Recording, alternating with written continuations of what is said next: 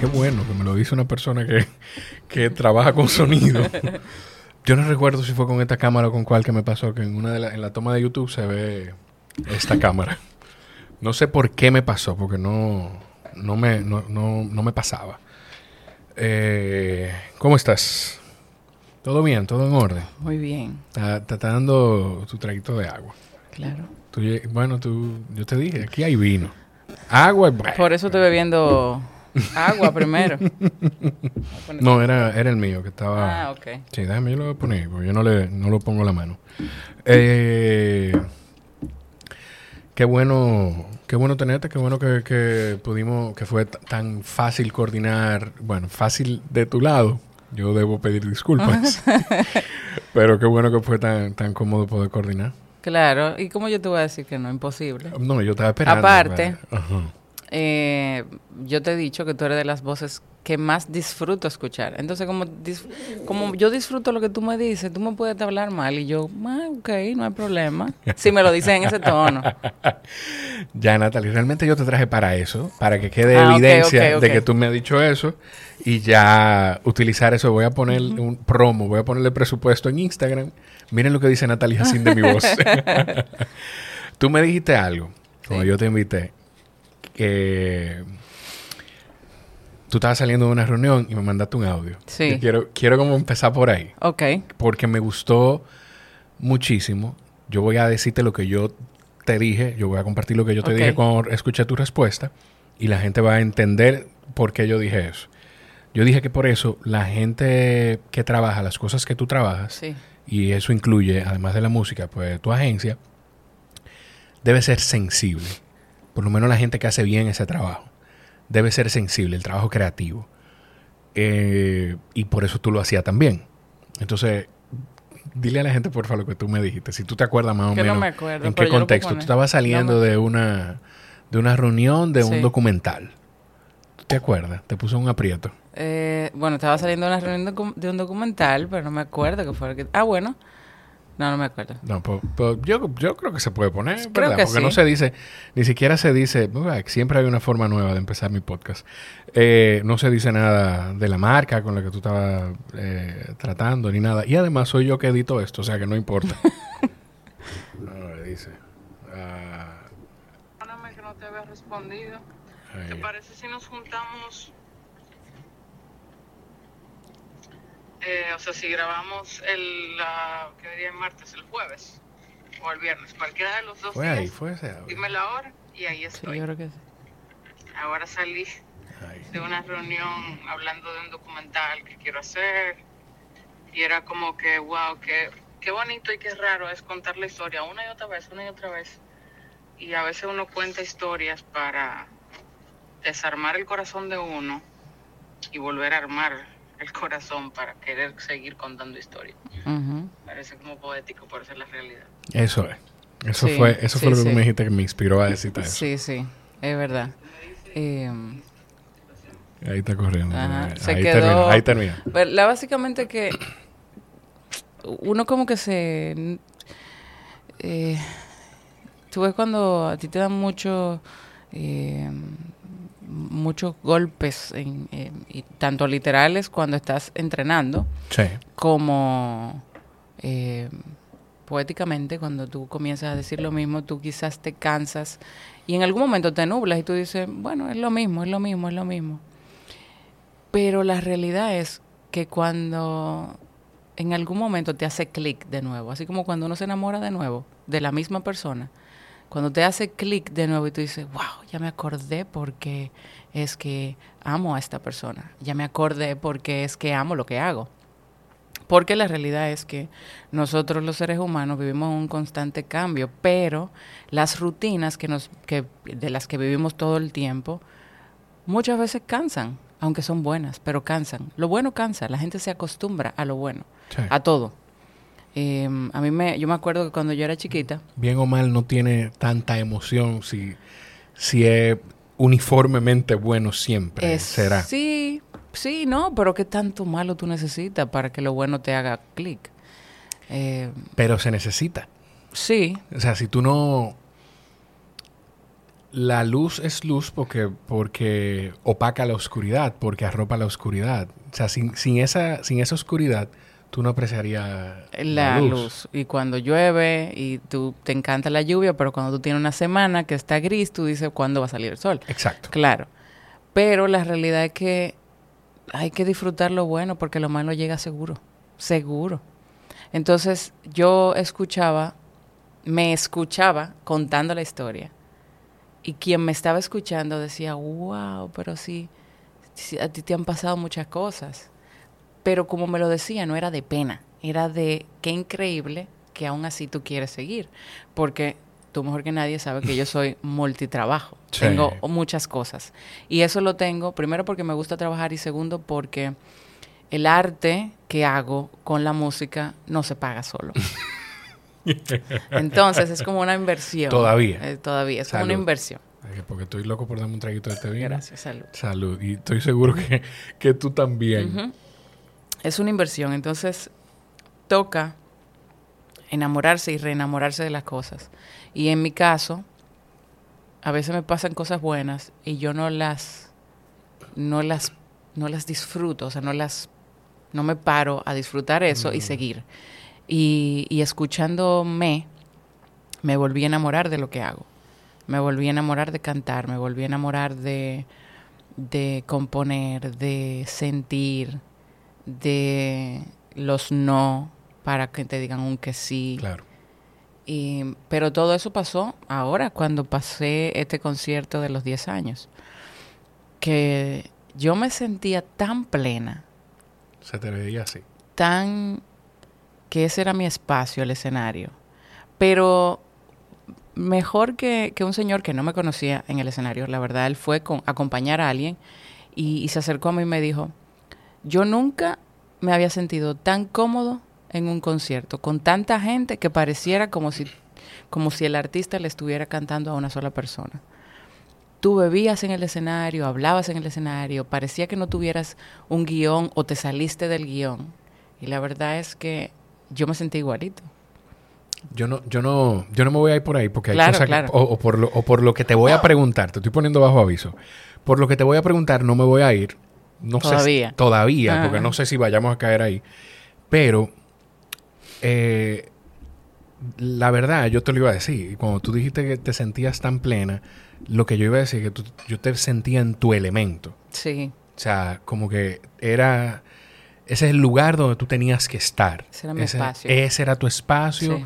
Lo que sea que te había pasado construyendo tu carrera en todo ese tiempo, te estaba preparando para tú lucirte de la forma en la que te luciste en ese escenario. Pero todavía un poquito más atrás, para que tú veas la importancia del contexto, cuando tú me estabas contando eh, lo que me dijiste en el audio, yo no sabía que tú me estabas hablando de el documental, de tu del que hemos documental. estado del hablando en algún momento. Exacto. Exacto. Tú ves, tú decir eso así, ya yo sé que hay cosas que yo no puedo, que no se bueno, pueden- lo que pasa es que que... no pueden salir a es a revelarse No, aquí. podemos decir cosas, inclusive... eh, bueno, lo que pasa es que es el, un documental es una historia que se construye. Claro. Y se va construyendo con la misma vida. Sí. Entonces, em, hay cosas Tiene que... vida. Los documentales, cuando se van filmando, tienen vida. tienen vida. Entonces, hay, hay dentro del documental tú has sido parte. Pero hay, hay cosas que han ido cambiando la historia. Obviamente, estoy viva, gracias a Dios, y sigo corriendo. Claro. Em, y por eso fue que te dije, pero todo lo que podamos hablar, yo te puedo con- contar, lo que pasa es que no tiene fecha todavía. No, claro. Y, y me imagino entonces que por esos cambios es que no tiene fecha todavía. O sea, pasaron, porque hubo un momento en el que sí tenía una fecha un- o una estimación, ¿no? Sí, y todavía sigue este año. La- pero lo que pasa es que para mí no es sacar piezas por sacar piezas. Claro. El- un documental debe de no solamente contar una historia, sino tener algún tipo de quiebre y emoción. Pero obviamente el- el- la figura principal soy yo y si tú dices, bueno, ¿de qué es el documental? ¿De mi vida? No. Pero yo estoy ahí. Claro. Yo soy como la parte que cuenta un hilo conductor, pero hay muchas otras cosas que se van formando alrededor que me enseñan a mí. Entonces, por eso digo, ¿qué historia yo quiero contar? Hay mucho que yo puedo decir. Como yo, como quiero ser muy cuidadoso, porque Eh, como yo lo... Con la poquita información que yo tengo, como yo lo percibo es, eh, desde afuera, eh, bueno, no sé si es justo decir que con un pie afuera y un pie adentro, Exacto. digamos. Con un, exacto. Eh, es que tú eres una especie, bueno, tú lo dijiste, tú eres un hilo conductor que enlaza muchas vidas de personas, algunos que saben que tú, que, que tú los conectas de alguna forma, que tú, está, tú eres eh, hay, hay alguna película o alguna ley universal o de la vida, de esa que como la ley de Murphy, que la gente se inventa, o no sé si esto es un invento. Dice, tú estás, a dos, tú estás a dos pasos o a dos personas de todo Los el seis mundo. grados de separación. Seis grados de separación. Sí, seis Gracias. grados de separación. Me lo pero- dicen mucho. Me dicen que yo, yo tengo todos los grados. Eh, bueno, pues me, dicen. entonces, me han dicho. para mucha, dentro de ese documental, como yo lo veo, es que sí, tú estás ahí, tiene, tú eres de una forma u otra la razón por la que ese documental ocurre, y tú eres tú- el grado de separación de mucha gente, de Sí. mucha gente que sabe que tú eres el grado de separación Sí. entre un cantautor, un músico, una productora, una maquillista, eh, o, o una estilista y uno de los productores musicales más importantes de la historia de la música hispano, Sí. hispana. Eh, hay gente, hay algunos de esos actores que lo saben. Hay otros que ni se lo imaginan. No. Entonces tú eres eso dentro de, o sea, tú eres como esa, esa conexión. Sí, y, pero lo interesante de todo para mí, de- del proceso en el que yo estoy, es descubrir qué tanto yo he hecho y que si este es el final, por ejemplo, yo estoy satisfecha. Yo quiero más, quiero mucho más. Okay. Pero, pero la verdad es que yo he hecho tanto con mi vida, o en mi vida, y he trabajado tanto, que, que cuando yo me, siento un momento, yo, yo veo alrededor mío, yo digo, wow, Dios mío, gracias. Porque a pesar de todo, yo tengo y he tenido y he llorado mucho porque el crear cuesta, Sí. cuesta económicamente, cuesta emocionalmente y racionalmente cuesta. Em, Y emocionalmente, no nada más en tus emociones, las en las emociones de las personas que tú le dejas de dedicar tiempo y Sí. espacio a esas relaciones que pueden ser sentimentales, familiares, profesionales, para mi tú mamá, dedicarte mi a tu mamá camino. me dice, tú trabajas, mi hija, como si tú tuvieras 10 hijos que mantener. Hmm. Yo le dije, mami, eso no tiene nada que ver con, con mantener hijos o con, o con querer más y más. No, lo que pasa es que hay una responsabilidad en lo que yo quiero hacer. Exacto. y no me puedo quedar acostada para eso. Y soñar, la gente dice soñar no cuesta nada, soñar cuesta y cuesta mucho. Si tú quieres soñar, ya comenzaste a trabajar. Y si tú quieres soñar y no hacer, tú no estás soñando, tú eres un vago. Pero si tú sueñas, el que sueña con conciencia y con propósito, hace. Y yo estoy soñando y haciendo. El problema es que, como tengo multisueños, tengo que hacer mucho. Tú no te sientes, tú nunca te has sentido. Dios mío, déjame abrir esto, pase mis anotes, porque ya hay tres, cuatro preguntas que tú me, me has Ok, sacado. ok, ahí. ok. Eh, ¿Tú nunca te has sentido con algo de culpa de por querer perseguir todos, todos esos sueños con propósitos? Sí, muchísima. Porque tener, eh, no, no, no tengo tanto espacio. Y la verdad no es muchos sueños, es que el, eh, un solo sueño está aislado a otro. Ok. Porque yo estudié publicidad, estudié ballet, fui bailarina de ballet. Y por el ballet, por el amor al ballet, a la música, al arte, yo estudié comunicación publicitaria. Y de la comunicación publicitaria, entonces, pasó la música al mismo tiempo. Entonces, yo decía, yo quiero tener una agencia publicitaria que valga la pena estar ahí. Y que todo el que quiera trabajar con pasión pueda venir aquí. Porque a mí me dieron una oportunidad sin nada. ¿Quién te dio esa por- oportunidad? Hay un cliente, una marca muy, muy conocida. Tú, una cosa. Aquí, yo creo que tú lo sabes, pero igual te lo, te lo reconfirmo. Aquí tú Sí. puedes hablar de todas las marcas y todo, todo lo que tú quieras. Sí, sí. O sea, sin problema. Bueno, hay una... La verdad es que a mí me dieron una oportunidad en un, un club de vacaciones de hoteles por una tarjeta de presentación que estuvo bien hecha. Yo le hice una tarjeta de presentación a una tienda que hoy en día sigue, sigue disponible en Santiago. Y esa tarjeta de presentación la vio el presidente de ese hotel. Y ese club de, va- de vacaciones le preguntó, oh, ¿y esa tarjeta tan bonita? Ah, me lo hizo una muchacha que tiene una agencia publicitaria pequeña. Esa agencia publicitaria era mi habitación. Pero era. Claro. A la agencia En ese momento, yo era mi secretaria, mi ejecutiva de cuenta, la que facturaba, la que cobraba, la que creaba, la que diseñaba. Ahora, gracias a Dios, hay más personas que hacen Claro. todos esos papeles. Pero en ese momento yo lo hacía todo.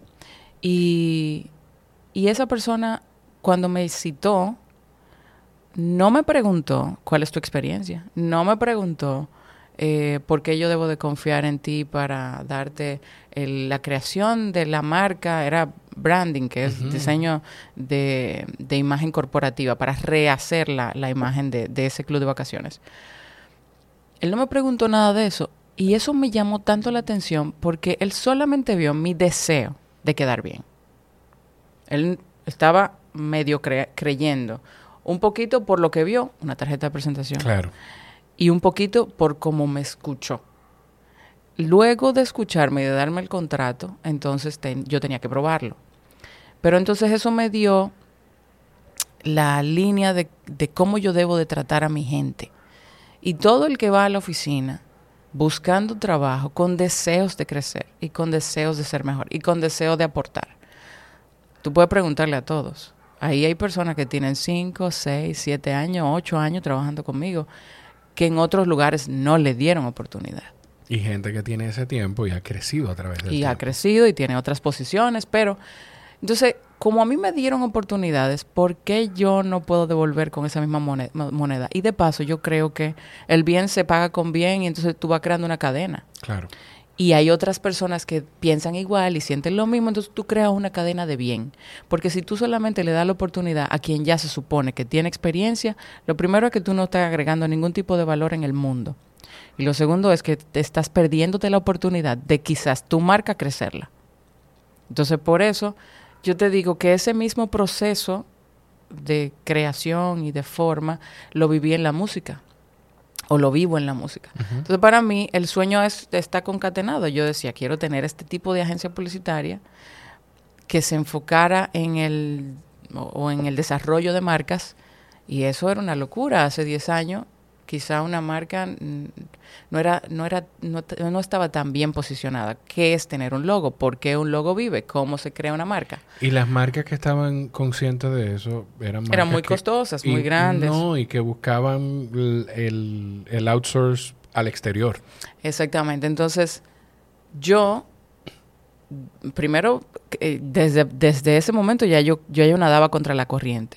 Porque lo que la gente pensaba, una agencia publicitaria hace campaña publicitaria, mujer en cuera, eh, teta al aire, nalga, todo, bebida, se acabó eso. Y yo dije, es que eso no es lo que yo quiero. Claro. ¿Pero por qué? Porque hay más. Porque tú tienes que exprimir tu cerebro para sacar más. Que si tú vas a poner una mujer desnuda en un anuncio, tiene que tener sentido. Que si tú vas a poner un hombre desnudo, tiene que tener sentido. No porque está bueno o porque está buena. Entonces, asimismo, yo, yo no sabía que me iba a ir bien en eso. Pero eso era lo que yo quería hacer. Y a mí nunca me dijeron que no. En mi casa nunca me dijeron que no. Al contrario, me preguntaban. Y, y peor, mi papá tenía unos consejos geniales que eso es lo que me, me ha- me han ayudado a crecer. Sí. Te voy a decir, mi papá me dijo a mí, yo siempre fui muy aplicada, entonces en la universidad un- un- una persona, como un scouting, quería que yo trabajara en una agencia publicitaria muy conocida hoy, que hoy en día es competencia mía, Claro. pero, y que me, me, me, me toma, para no decir otra cosa, empleados. Pero, Sí. eh, sí, sí, pero eh, me decía Ya hasta creo que sé cuál es. de allá me compra, me llamaron que querían que yo trabajara y yo decía, papi, ¿qué yo voy a hacer? Yo no quiero trabajar aquí porque yo creo que esa gente explotan a sus empleados y yo no quiero eso, yo quiero saber más, quiero aprender más, quiero poder estudiar más y, y trabajar. Claro. Y él me decía, pero mi hija, ¿qué te puede pasar? No, que, que me, me voten, que me vaya mal. Y entonces, ¿qué tú haces? Vuelve a comenzar. Y fue como, "Puf, no voy a hacer nada, sigo con lo mío, le doy para allá. Ese, esa validación de si te cae, vuelve, Fue como, pero claro, yo tengo, yo puedo caerme. Coño, y qué chulo que te lo diga una figura de autoridad tan importante en tu vida, tan Exacto. temprano. Exactamente. Entonces, en eso mismo fue que me basé para la música, porque a mí me decía... eh, Espérate, antes de eso, yo necesito saber esto. La de abajo. La de arriba. La de arriba. Ajá. Esa misma. La de abajo el ambiente como más light. Sí, pero es la de arriba, es la de arriba. Ok, sí. déjame borrar eso. Exacto. La cosa es que en, en la música me pasó lo mismo. Y mm, yo comencé haciendo canciones basadas en easy listening, que es eh, un género musical que se popularizó en los 50, 60, 70, que se enfocaba en, el desa- en, en la base de, de la música era la melodía. Ok. La instrumentación era la voz. Y todo lo demás era adorno, suave, simple. Entonces, yo comencé a cantar así en bares, en restaurantes. Y, y después la gente comenzó a decirme, ¿y tu música? Yo no sabía quién escribía, si yo podía escribir, si había un productor, yo no sabía nada de eso. Y, y yo dije, bueno, yo escribí en el colegio cartitas y cosas, entonces, déjame ver. Cogí una mascota y yo vi algo que yo escribí sobre la transparencia del mirar bien. Em, y eso se volvió una canción que se llama El espejo de tus ojos. Y en la que yo creo, hoy en día creo que la mirada, como tú me mires, me dices, me dices muchas cosas sin tener que hablar. Y que es raro que yo te lo estoy diciendo y lo estoy cantando. Pero, pero se supone que no debería de decírtelo porque es la mirada. Entonces esa, Claro. esa, esa como dualidad de las palabras me fascinaba. Y yo comencé a escribir esa canción por eso. Y, y yo dije, bueno, yo voy a hacer balada. ¿Tú crees que yo estaba pensando que si eso era un género popular, deja, que si no eso me iba a hacer famosa, que si, que si eso me iba a dejar dinero? Yo creo que cuando tú comienzas a pensar en qué negocio te da dinero, porque la música es un negocio, ya perdiste. Porque entonces no la vas a hacer nunca por, lo, por las razones correctas. El dinero es una consecuencia del trabajo Exacto. pero no siempre es la consecuencia del trabajo, porque hay gente que trabaja mucho y lamentablemente no le fluye por X o Y. Pero la realidad es que cuando tú trabajas con pasión, lo que tú quieres, te llegan. Tú siembra y cosecha, siembra y cosecha. Yo le digo eso todo el tiempo a los muchachos que van a la oficina buscando trabajo y algunos que se van, que, que renuncian, y yo le pregunto, hay una generación, la generación, creo que la Z, Ay, sí, ya yo lo Qué estoy difícil. Lo he yo le digo, pero ¿por qué? ¿Qué pasó? No, es que yo estoy en un momento de, de, de que quiero crecer más, tengo que dar más. Ya, ya di todo lo que iba a dar. Tenía pero dos tú, meses en pero tú tienes tres meses aquí, tú lo diste todo. ¿Cómo tú lo diste tú? Yo tengo 10 años dándolo todo. Todavía me falta, me falta por aprender. Entonces, em, yo creo que en todo esto, lo que sí es una constante es que yo nado contra la corriente.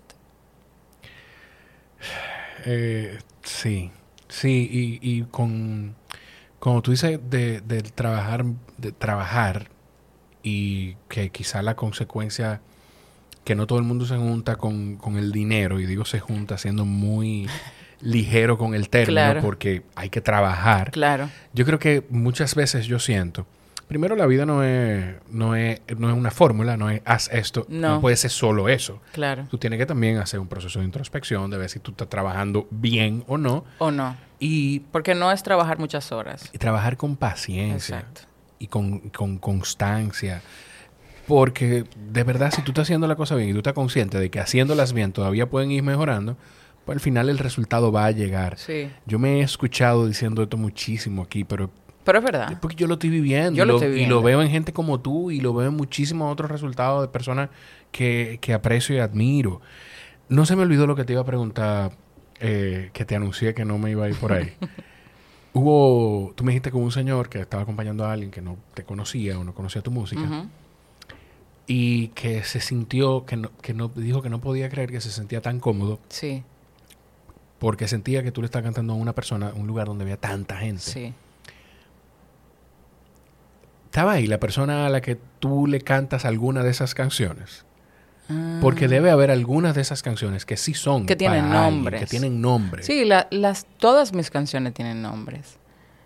cuando digo nombres, no es que en una canción hay multi, Sí, sí, ¿verdad? sí. Porque Aclarando, por si- aclarando, Bueno, puede ser, pero, es- pero no es. Pues somos hijos de la vida. o sea, Pero no Y es. pudiera ser. Pudiera ser y es un error. ¿Por qué? Porque tener, mira, tener muchos cartones es un problema. Sí, pero no, perdón. Es un problema. Mm, Tener muchos cartones a la vez es un problema. Claro, pero no estamos hablando de la vez, porque si tú no encuentras la ficha que te corresponde, No. tienes que buscar. Ok. No. Que ojo. La vida es complicada. Yo estaba hablando de eso con Nosotros María la complicamos la- más. Yo creo que la vida, sí, nosotros nos la complicamos Sí. más. Y yo creo, y, y tú dices nosotros, y yo te voy a decir, o sea, al margen de eso que estamos hablando ahora mismo, aclaro. Qué vaina. Esa claradera. Qué vaina. Soy yo mismo que me meto en estos Tú líos. te metes ahí. Claro.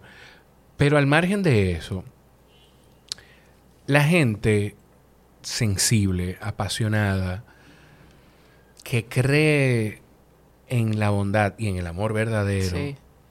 o en el amor y punto, porque amor verdadero son muchos, Hay muchos amores.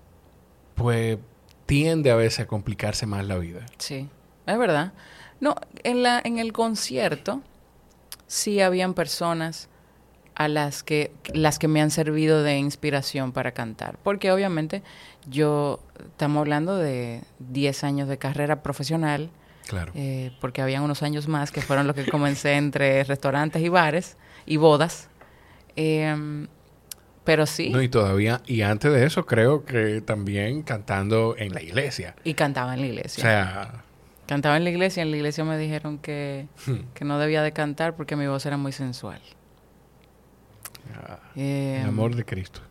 De- perdón, el amor de los hermanos de Cristo de esa, de Sí, esa a eh, yo creo que eso La es gente da lo que tiene. Eso es muy poca... Eso quizás es falta de conocimiento y madurez en la palabra de Dios, la verdad. Correcto. Porque es un tono, el tono es el tono, punto. Y así como se necesita la voz de fiesta, también se necesita la voz del sentimiento, la voz de pensar, la voz de, de amar, o la voz que te enamora, o la voz que te engrifa la piel, o sea... Exacto. Y a veces la gente también percibe las cosas por la cosa que está viviendo o que desea vivir. Y habla- Hermano o hermana, no le estoy diciendo que ese era su caso, pero no, claro, y hablan, y hablan en función de su condición o de su, de su corazón. Pero eh, sí, definitivamente de las, perso- de las personas que fueron al concierto, eh, obviamente habían, habían inspiración ahí. Ok, ok. Eh, me encanta. Pero obvio. Me encanta como, me encanta como tú dices. Obvio. Había inspiración ahí. Pan, y fíjense que esta es la única pregunta en la que Natalie no ha abundado, no, se ha No, extendido. porque, no, porque, ¿qué voy a decir? No, no, no, pero tranquila. Ma, Adele, estoy- mi, maestra Adele, Adele, eh, que yo en algún momento, yo, yo, yo he alado eh, con el poder de, Atracción. de la atracción y de la energía cuántica que yo voy a cantar con ella en algún momento. Sí. Y se quedó aquí grabado. Ya. Entonces, ya yo lo he dicho en otro lado, creo que he dicho que es mi, mi artista favorita. y y Una de mis artistas favoritas. tú, tú lo dices y lo dices medio relajando. Mm, El tema de... sí, o ¿no? sea, exacto, sí, no. Lo digo, lo- el tema de la de la ley de atracción y la energía cuántica, tú lo dices porque sabes que también la gente... Y porque mi papá me ha enseñado mucho. No, yo lo sé, yo lo sé porque lo sé. Yo hablo de la energía cuántica, yo hablo de la energía y de las vibraciones. Nosotros somos energía. Sí. Entonces, lo que pasa es que tú no la puedes ver, pero existen máquinas que te dicen, que te muestran la energía, las ondas corriendo. Pareciera una locura, pero es una No, maravilla. no, no. Y, y para, Y- el que, para el que tiene cualquier duda, o sea, la, la ciencia... voy a decir algo. Lo comprueba. La ciencia lo comprueba. Pero te voy a decir algo todavía más eh, donde yo lo, lo pude sentir. Este concierto, que no me canso de hablar de él, fue... Es que fue, fue para mí renovador. En mi espíritu, en mi corazón, en mi deseo, en mi condición de querer seguir echando para adelante, dando la pelea. Estoy hablando de que en un sitio, yo tenía dos años sin cantar en vivo, of- oficialmente sin cantar Sí. en vivo, conciertos míos. Claro. Eh, dos discos que no había cantado en vivo nunca. Un venue, un lugar al que yo solamente he ido siendo telonera de alguien. y ahora iba a ser solo mío. Y de paso, la gente preguntaba, wow, ¿tienes concierto? ¿Y con quién más vas? Entonces, eh, eso me daba poco, un poco de miedo. Y así, esas cositas, más las batallas internas que tengo yo que tener con mis propios miedos y mis propios complejos y, y, y con el equipo de personas que están tirando para adelante la batalla conmigo y yo me estoy muriendo del miedo. Entonces, todo eso mi papá todos los días, mi mamá, eh, todo el grupo de familia, de amigos, de primos, eh, hablando del concierto, te va bien, Dios lo va a reventar, estamos para adelante, déjame ver cómo va la taquilla. Entonces yo decía, en vez de yo sentirme mal o con vergüenza, que puede pasar, porque yo soy yo y tiene que pasar, yo sentía un nivel de compromiso con todo el mundo que me hablaba de esa manera que lo único que yo recibía y todos los mensajes que yo recibía de gente que viajaron hacia República Dominicana, de Chile, de Costa Rica, de Ecuador, de Nueva York, y yo decía, pero esto, o sea, peor, porque en vez de ser mejor es peor, porque tengo una presión, más, grande. claro. Pero todos los mensajes de todo el mundo eran en un 99.9% positivos. Y esa energía hizo que el día del concierto todo el mundo me preguntaba, ¿por qué tú estás tan tranquila? Todo está bien, porque yo decía, es que yo no tengo ningún tipo de nervios. Yo estoy en paz, yo estoy bien, todo está corriendo. Yo me, me puse en el escenario, en el medio, y yo veía a todo el mundo trabajando y haciendo lo que tenía que hacer con amor, con amor, con hermandad, con, con, el deseo de que salga bien, con el que estaba poniendo un tornillo, déjame, espérate, ¿no? Que, que de nuevo, yo decía, pero esta gente, toda esta gente por mí que están aquí, yo tengo que hacerlo bien. Claro. Y esa energía de esas personas se traspasó, se traspasó a mí. Y cuando yo tenía 18 segundos eh, antes de comenzar el show, ahí fue que me dio un poquito de nervio. Y fue porque se me rompió el línea yo lo tenía puesto, estaba dentro de mi ropa y ya no lo podía sacar. Claro. Pero después de eso, eso me confirma que ciertamente tú tienes que saber con quién tú te rodeas y de quién te rodeas para que la energía de esa persona sea un espejo para ti, no lo contrario.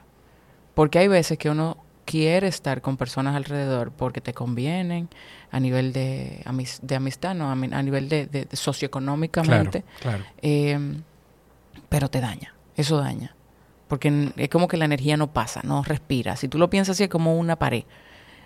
Entonces, tú tienes que saber con quién tú te rodeas. Yo invité a algunas personas al concierto, pero yo invité solamente a la persona que yo sabía que su presencia me iba a hacer bien. sí, sí, sí. No, que yo soy llorón, Nata. yo soy llorón. Y, y, y de verdad, a mí me... Mira, el concierto para mí fue espectacular y fue una experiencia bellísima porque de nuevo, pues de alguna forma yo tengo algo de insight pequeño del el trabajo que ustedes hacen.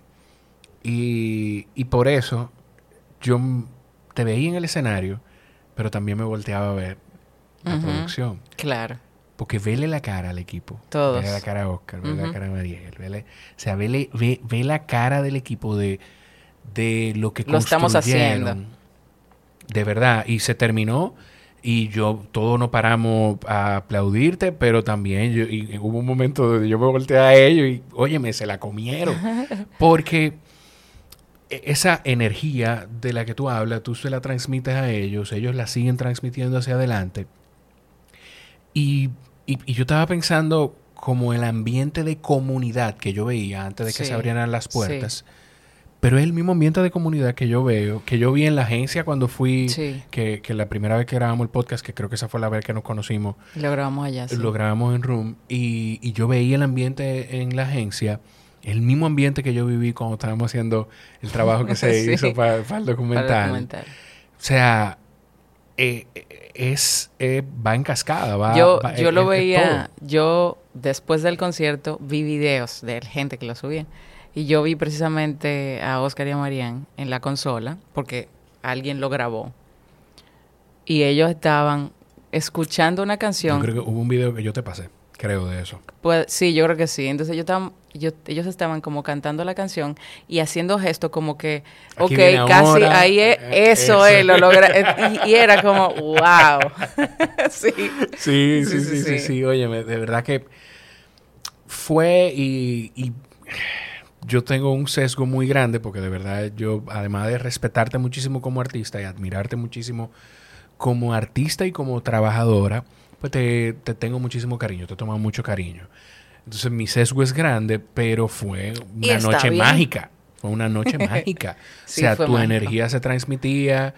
Yo no soy el tipo más expresivo eh, frente a las multitudes. Y hubo un momento que tú estabas diciendo algo y, y, bueno, mi esposa estaba conmigo y, se- y ella misma se extrañó de que yo tuviera esa reacción. Yo tuve, es que, la, es que la noche es tuya, o sea, es tu noche.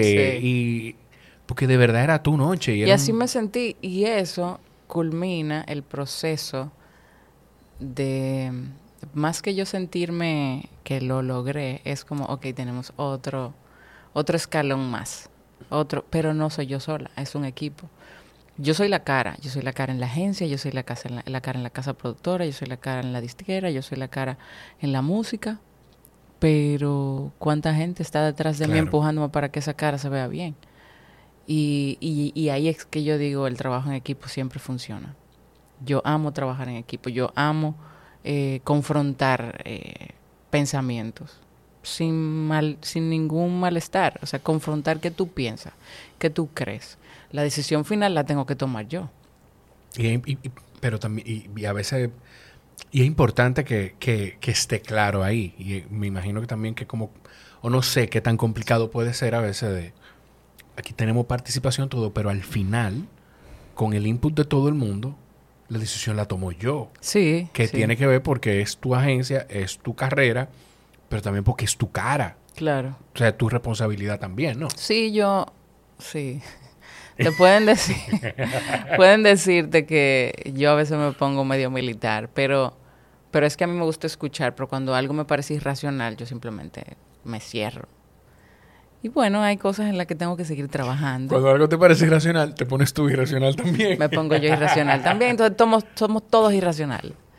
empezamos, caímos por, por este rumbo, por porque estamos hablando de que tú, tú dijiste aquí que tú sabes que tú vas a grabar con Con Adele. Adele en algún Sí. momento. ¿En qué momento tú te sentiste, o, o hace qué tanto tú te sientes en paz con decir esas cosas? Porque eso es algo, esas son cosas, Es verdad. sí, son cosas que, que tú piensas, que tú te dices y que tú estás convencida de que van a pasar. Yo, yo he vivido cosas, no, no pensar en grabar con Adele, pero otras cosas, que tú te sientes convencida de que van a pasar y tú confías en que van a pasar y tú sabes que van a pasar, pero tú no las dices. Dicen que es cierto, o porque, porque entonces cuando tú lo dices, o ya es muy atrevido, o tienes la cosa de que puede ser que no pase. Pero la realidad es que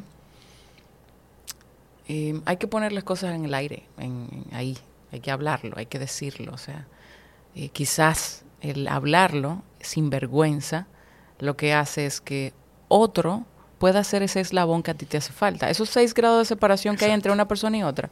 Probablemente entre ella y yo, yo esté en el quinto grado de separación. Faltan cuatro, cinco para llegar.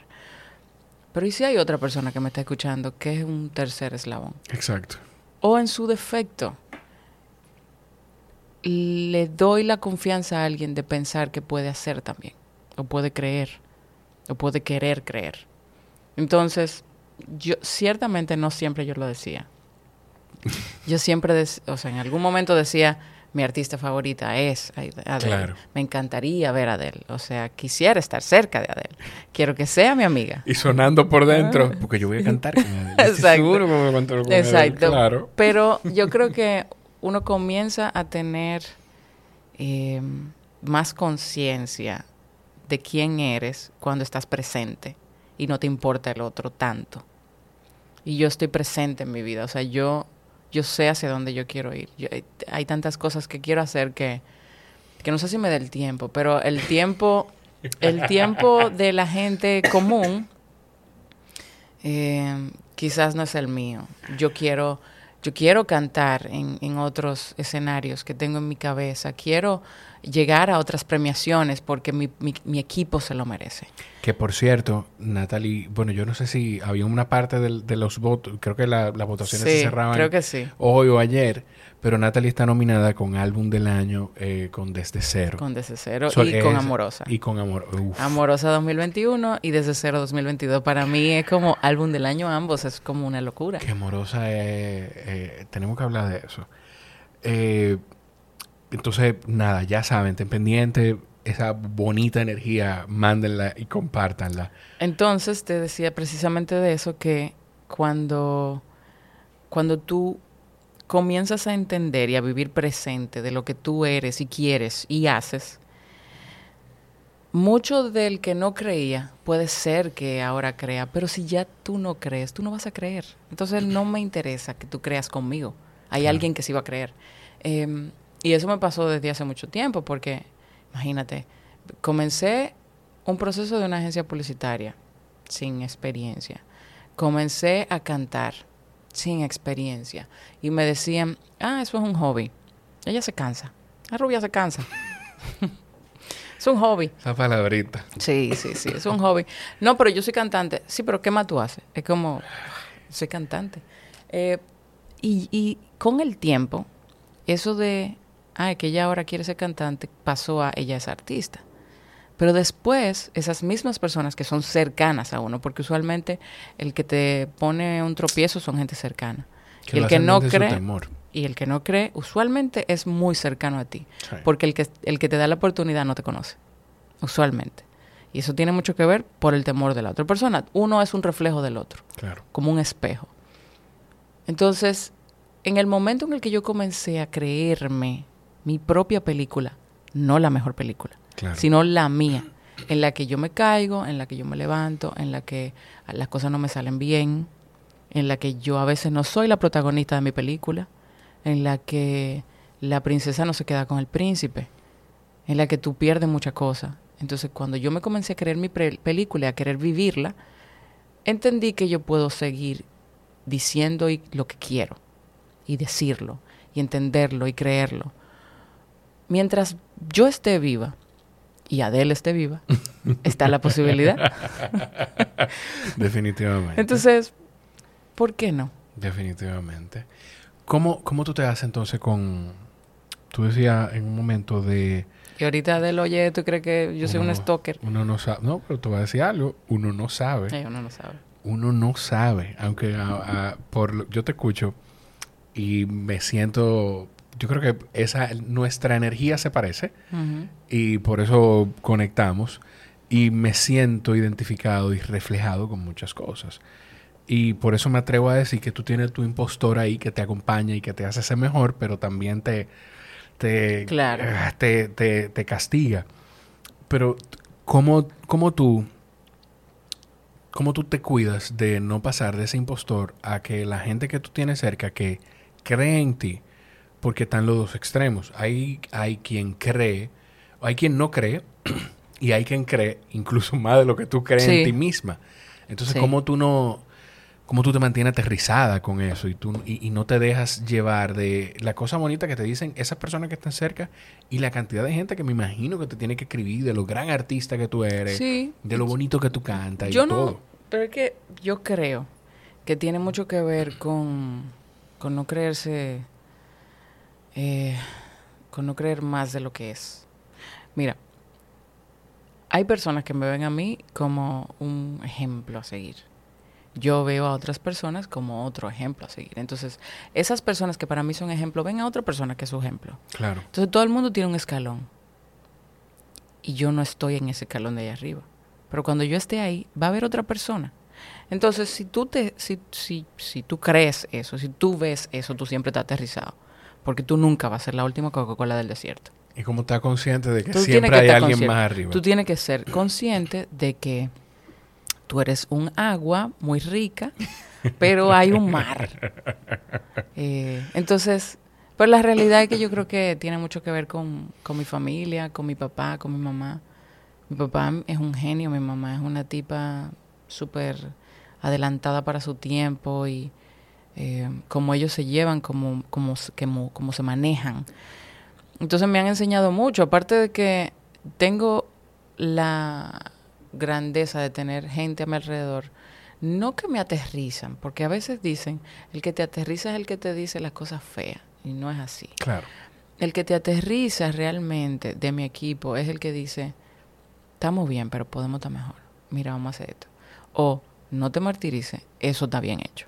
Entonces, porque están los dos extremos. Cuando yo, a mí me dicen a veces, no, no, no, es que tú- a ti hay que, a ti hay que ponerte una soga porque tú siempre estás corriendo, tú siempre quieres más, tú siempre le das para adelante, tú, tú te tiras y después averigua.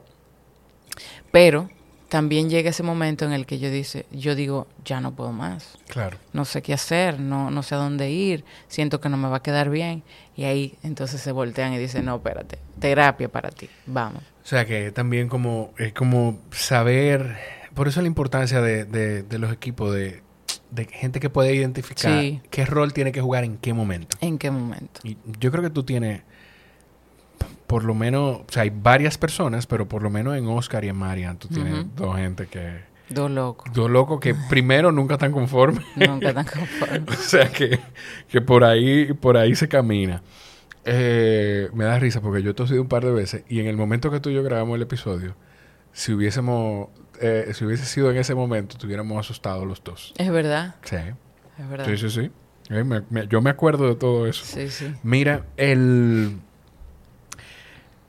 Tú dijiste algo de el de que tú sientes tú sientes que quieres hacer tantas cosas. Es que me da tanta me da tanta tanta risa porque yo me digo esto. O sea, me, te, te estoy escuchando y me veo reflejado. El- ayer hubo una gente que me dijo, ah, entonces, entonces el podcast es un hobby. Yo, un momento Uy, hay mucha gente que no le dedica a su trabajo y a su vida profesional el tiempo que yo le dedico a eso que tú dices que es un hobby. O sea, que aunque no. a los hobbies uno le pasa, le pa- pasa mucho tiempo. Lo que pasa Sí, es que la no palabra se- hobby pareciera como un relajo. Exacto. No se le, no, es- no toma, no acepta el, el carácter con el que uno realmente Sí. hace las cosas.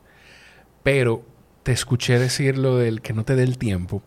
Entonces, a mí me pasa, no sé si a ti te pasa, que yo pienso en eso. O sea, yo llego a pensar en, en si mi vida mortal, mi vida terrenal, me va a dar el tiempo de hacer esas cosas. Si, Sí. si después de aquí hay otras cosas y yo puedo seguir haciendo algo parecido a lo que yo hago aquí, ¿te pasa? Porque, sí, porque yo digo, wow, pero yo quiero, yo quiero casarme, yo quiero tener dos bebés, pero creo que debo de tenerlos todos juntos, o sea, en un solo tiro, porque es imposible ahora mismo.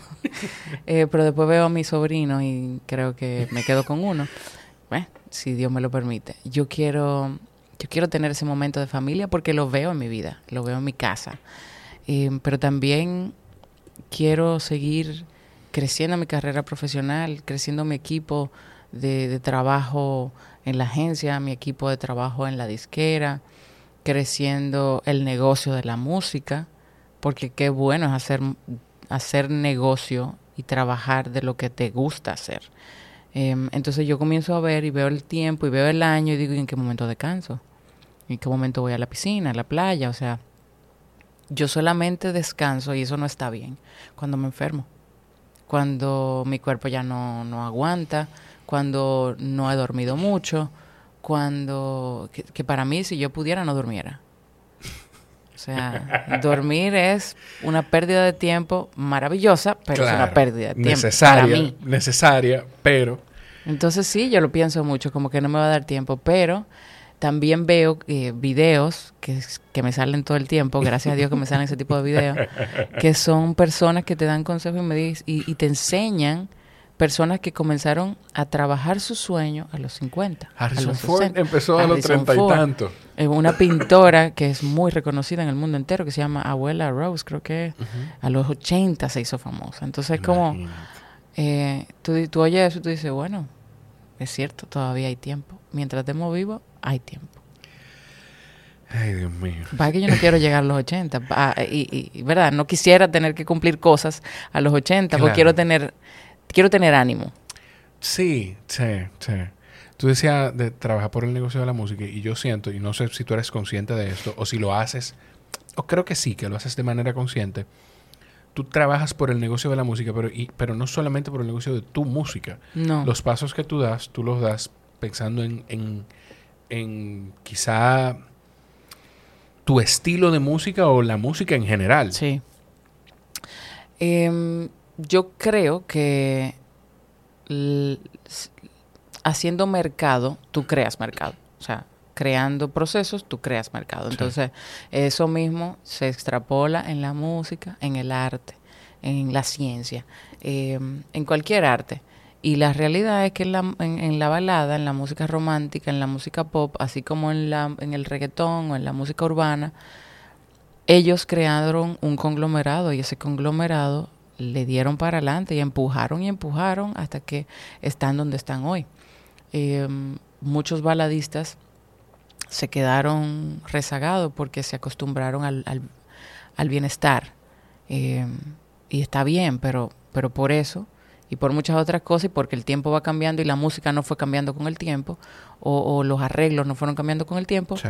eh, pasó y, y todo es cíclico. Entonces yo creo que en la música, el negocio de la música está en que, en que no dejar morir un género que tiene mucho potencial. O sea, perdóname, Ana Gabriel abrieron ahora una tercera, una tercera fecha Y escuché a alguien decir, y se acabaron la primera en cinco horas, la segunda en tres horas y la tercera cuando se va.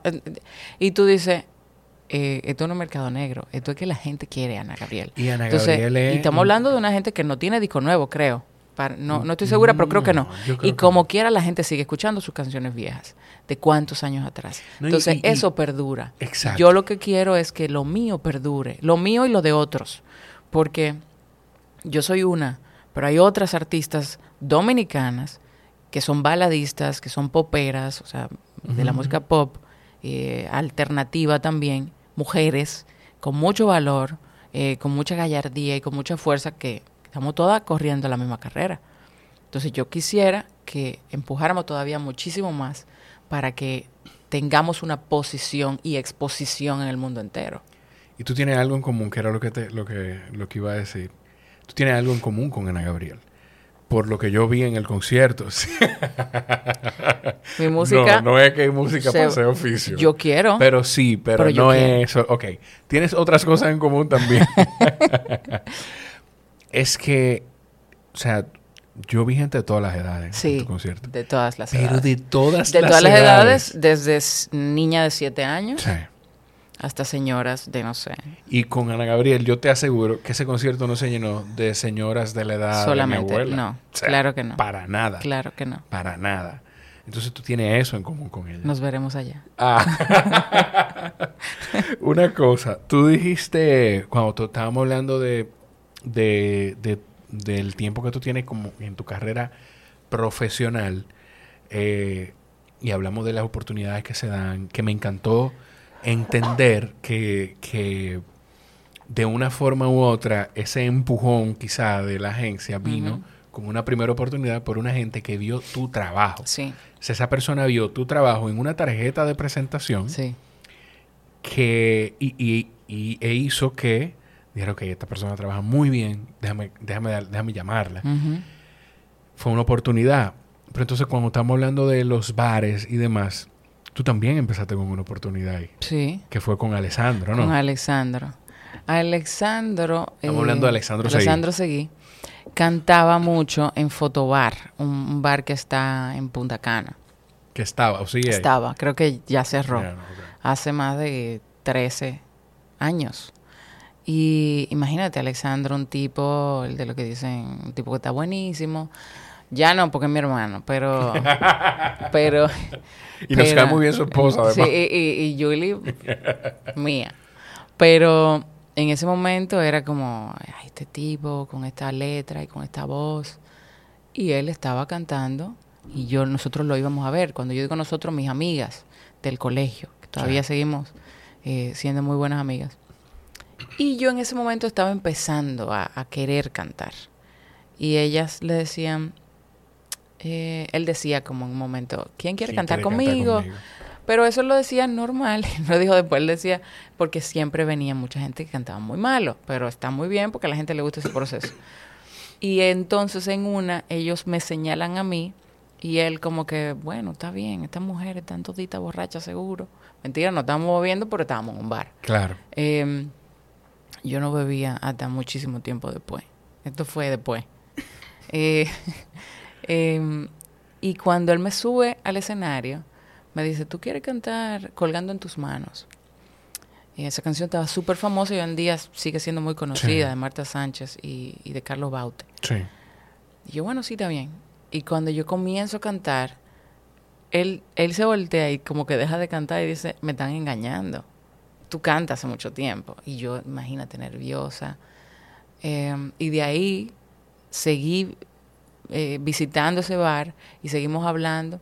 Y después él viajaba a, a casa de teatro. Y en ese proceso, eso me encantó. O sea, ese momento en el que la gente conectó conmigo también y él conectó conmigo fue como, ok, esto también yo lo puedo hacer.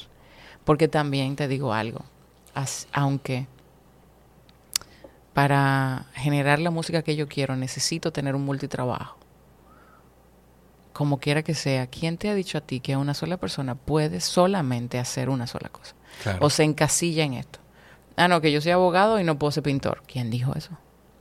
O sea, son dos artes maravillosos que se complementan una con otra porque una te, te saca la sensibilidad y, y te relaja y te y, y quizás vuelca toda esa energía negativa, positiva, de amor, de desamor, de amargue, en, en una pintura que se puede volver súper, supremamente famosa. Y en la parte del derecho, tú, bueno, o defiendes, o etcétera. Entonces, son dos profesiones muy bellas y ambas, aunque son tan diferentes, se complementan. Entonces, tú Sí. puedes ser una y otra. Y lo mismo yo, yo puedo ser una publicista, asesora de políticos y de marcas gubernamentales y comerciales privadas. Y también puedo ser artista, cantante y actriz incluso. Eh, porque yo estudié cine en Nueva York. Ah, yo me la pasé estudiando. Sí. Entonces, si, si tú tienes eso de tener la oportunidad de seguir haciendo y aprendiendo, ¿por qué parar? Y tú, y tú puedes llevarte de una disciplina, puedes llevarte una cosa a la otra. ¿Tú sabes lo que es multipotencial? No, ¿qué es? Ok, te voy a... Te puedo voy- creer lo que es, pero tú sabes, pero no le has puesto nombre. puedo creer lo que Yo es. Estoy convencido de que tú sabes, Sí. pero no le he puesto nombre. Te voy a decir ahora, porque dentro de todo este proceso, ese trabajo que del que hablamos, de trabajar constantemente en tu pasión, pues y- a la larga rinde sus frutos. Y yo tengo que hacer una mención de un anunciante Ajá. que tú los conoces, es Mr. Home. Claro. Entonces, para quienes están escuchando, eh, si están empezando a ahorrar o, o tienen su casa, pero quieren comprar una segunda vivienda para vacacionar, para poner en renta corta, para poner o, quieren empezar a invertir en bienes raíces, probablemente lo único que les hace falta es la asesoría de un inversor, de un asesor inmobiliario de Mr. Home. Lo pueden encontrar en www.mrhome.com.do o en arroba mrhomerd. Eso se escribe mrhomerd. Eh, con una persona con multipotencial. Eso, yo tengo varios episodios haciendo la mención a, a mitad del episodio y, y eso me todavía es algo que yo no había hecho y Bueno, no el multipotencial es una sola persona que tiene múltiples talentos y que tiene un potencial 100 hacia una rama u otra, pero sigue siendo la misma. O sea, Exacto. Entonces, es, es eso. Es una persona que tiene diferentes intereses y que los persigue y que se atreve a perseguirlos y que, y que puede aprender, primero, que tiene la facultad de aprender rápido, sí. de llevar una cosa de un área a la otra y, y tiene la facilidad o la peculiaridad de caer en hoyos negros de conocimiento. Te voy a compartir.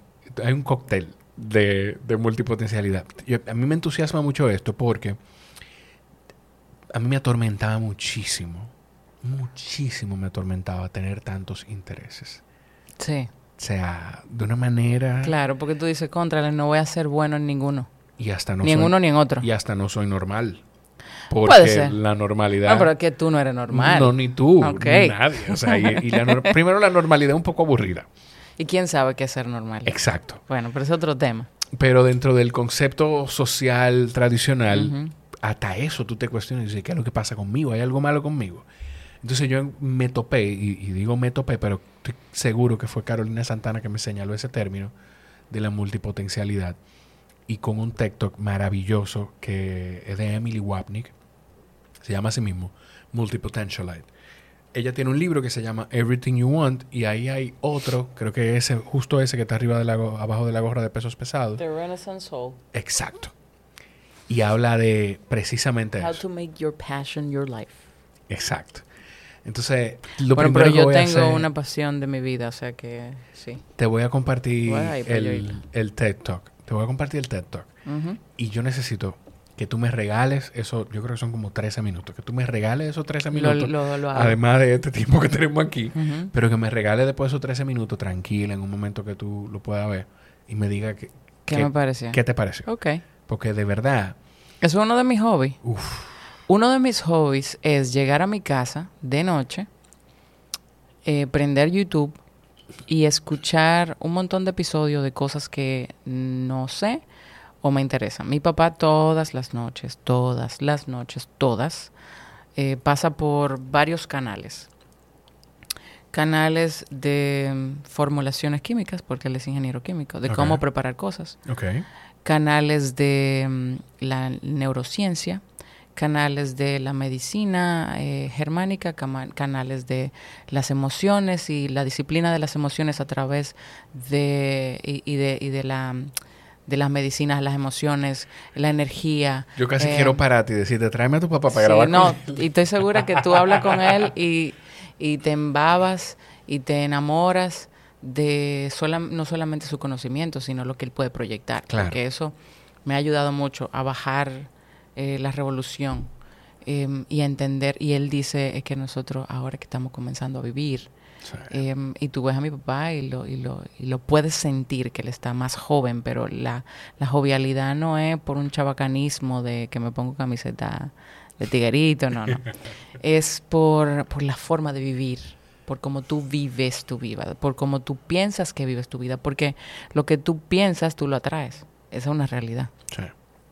Y tú y, y las enfermedades que nosotros mismos nos provocamos es por por las emociones, muchísimas emociones atrapadas que tenemos y no lo sabemos. Entonces esos son de los temas que él ve y yo los veo a veces con él, Em, pero yo siempre veo biografías, eh, documentales, em, series de, de procesos de creación, Sí. em, documentales de biográficos de, de personas que, que no tenían y después tienen, porque eso alimenta el deseo que tú tienes de seguir creciendo. Y tú dices, bueno, sí, pero ese es uno en un millón. ¿Y quién dijo que yo no puedo ser el número dos? Exacto. Y hay varios uno en un millón. Hay varios uno Hay en un millón. varios uno en un millón. Te voy a compartir. Yo no he investigado tanto sobre él, pero en un libro que, que no he terminado de leer, se llama La, la psicología del dinero. Ah, yo sé cuál es. Hablan de. A- comparten algo de Charles de Gaulle. Yo no me acuerdo si en ese libro, pero yo sé que hablan de Charles de Gaulle y de cómo él, sin ser un actor político, decidió, deci- dijo, no, no, es que espérate, que el camino por el que, por el que Francia está acercándose a la Alemania nazi y a entregarse y a rendirse, ese no es el camino. Y se montó un avión y arrancó a sentarse con Winston Churchill. En- y- Aquel tipo- verdugo. sea, un tipo que no es político, que no, sin relación, bueno, me imagino que tendría Tenía relaciones, sí.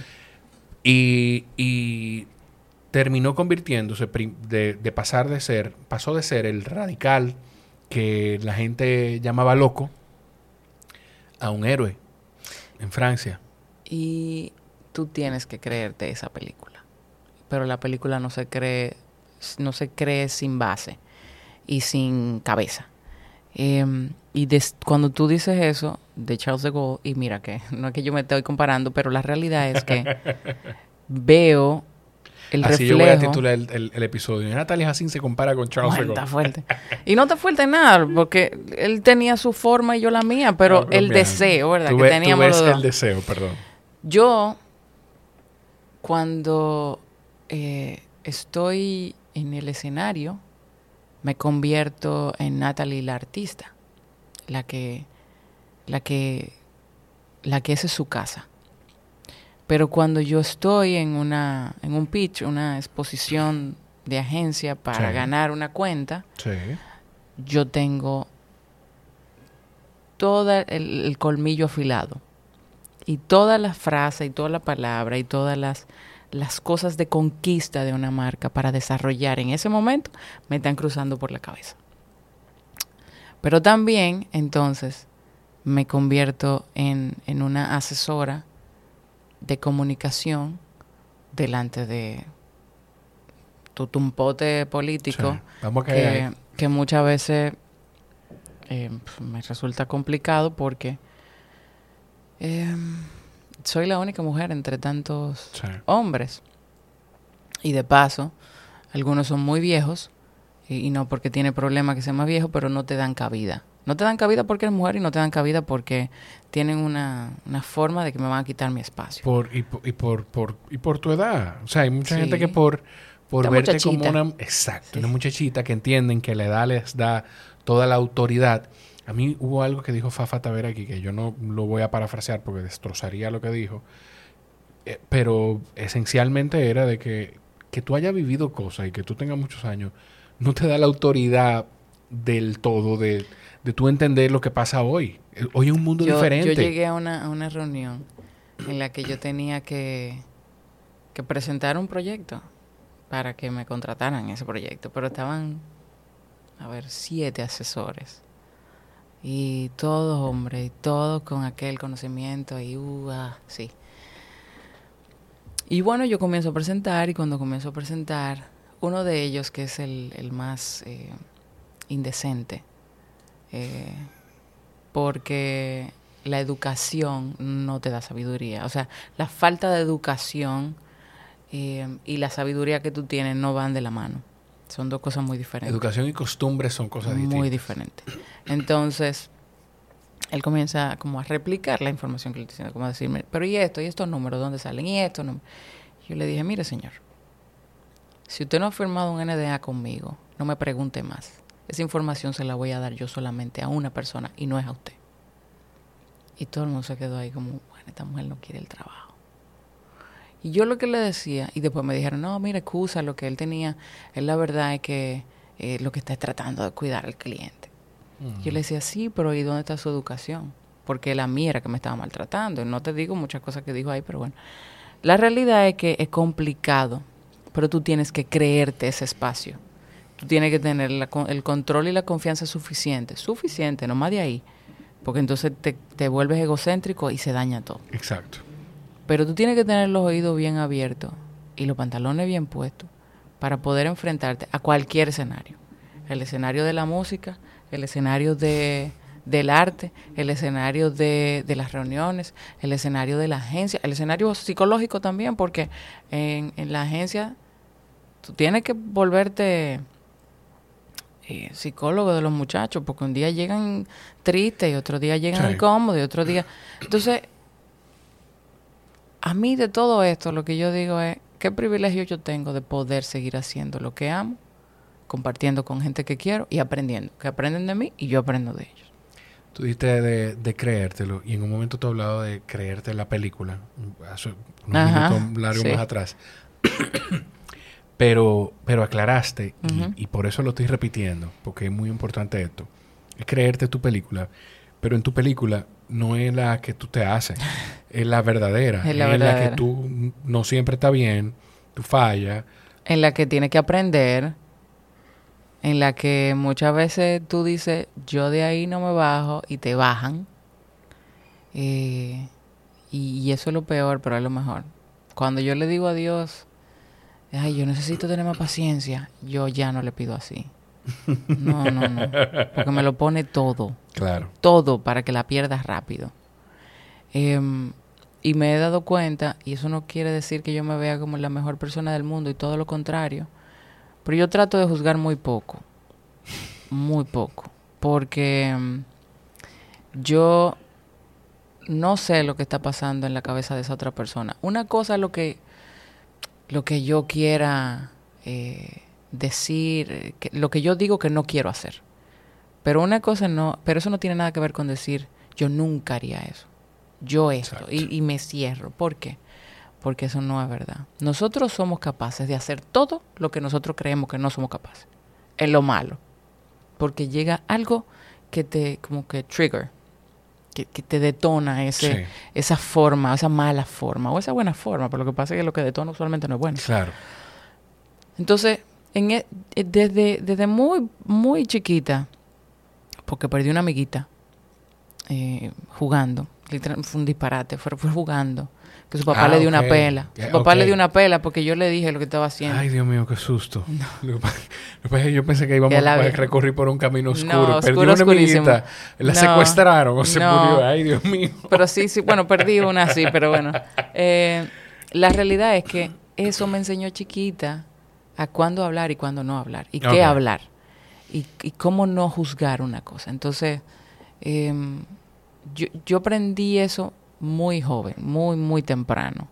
Y yo pretendo dar, hacerle honor a, e- a esa forma de, de querer saber más de la gente, de querer aprender más de la gente, de saber que yo me falta mucho por aprender, pero yo quiero dejarlo bueno. Eso no quiere decir que yo soy la mejor, mejor persona del mundo, pero yo sí quiero poder dejar buenas huellas, porque mala hay mucha. Claro. Noticias malas todos los días. Personas negativas, muchas más. Yo no quiero dejar eso. Yo quiero que lo poco que pueda encontrar algo en mí, una persona, que sea algo que se pueda llevar, que lo haga sentirse aliviado o aprender, pero no desde mi perfección, sino desde mis errores. Hay algo que no quiero que se me quede, que lo anoté, porque en ese pequeño momento de, de- del, del que yo pude participar, me di cuenta que de algo con, con Alessandro. Y yo creo que lo que pasó con él en tu concierto Ah, sí, habla sí. mucho de ti y habla mucho de él.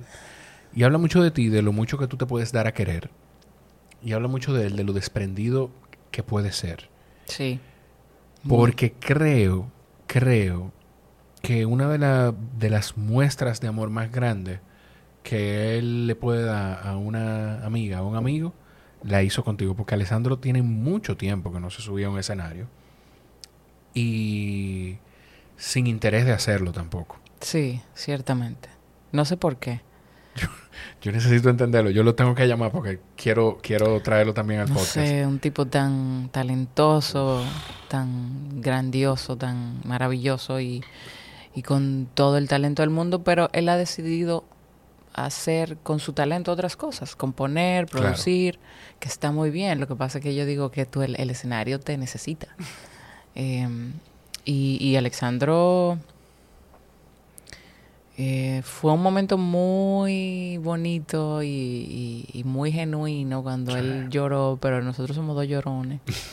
y, y en mi casa, cuando nos juntábamos a, a componer el disco 2019-2020, en medio de la pandemia, eh, eran horas, horas muertas, hablando del corazón, de nuestros errores, de cómo yo- hemos llegado aquí, de qué nos ha hecho débil, de no de cosas bonitas, o sea, no era de de wow, qué bien me fue en tal sitio. Claro. No, eran de cosas que nos hundían.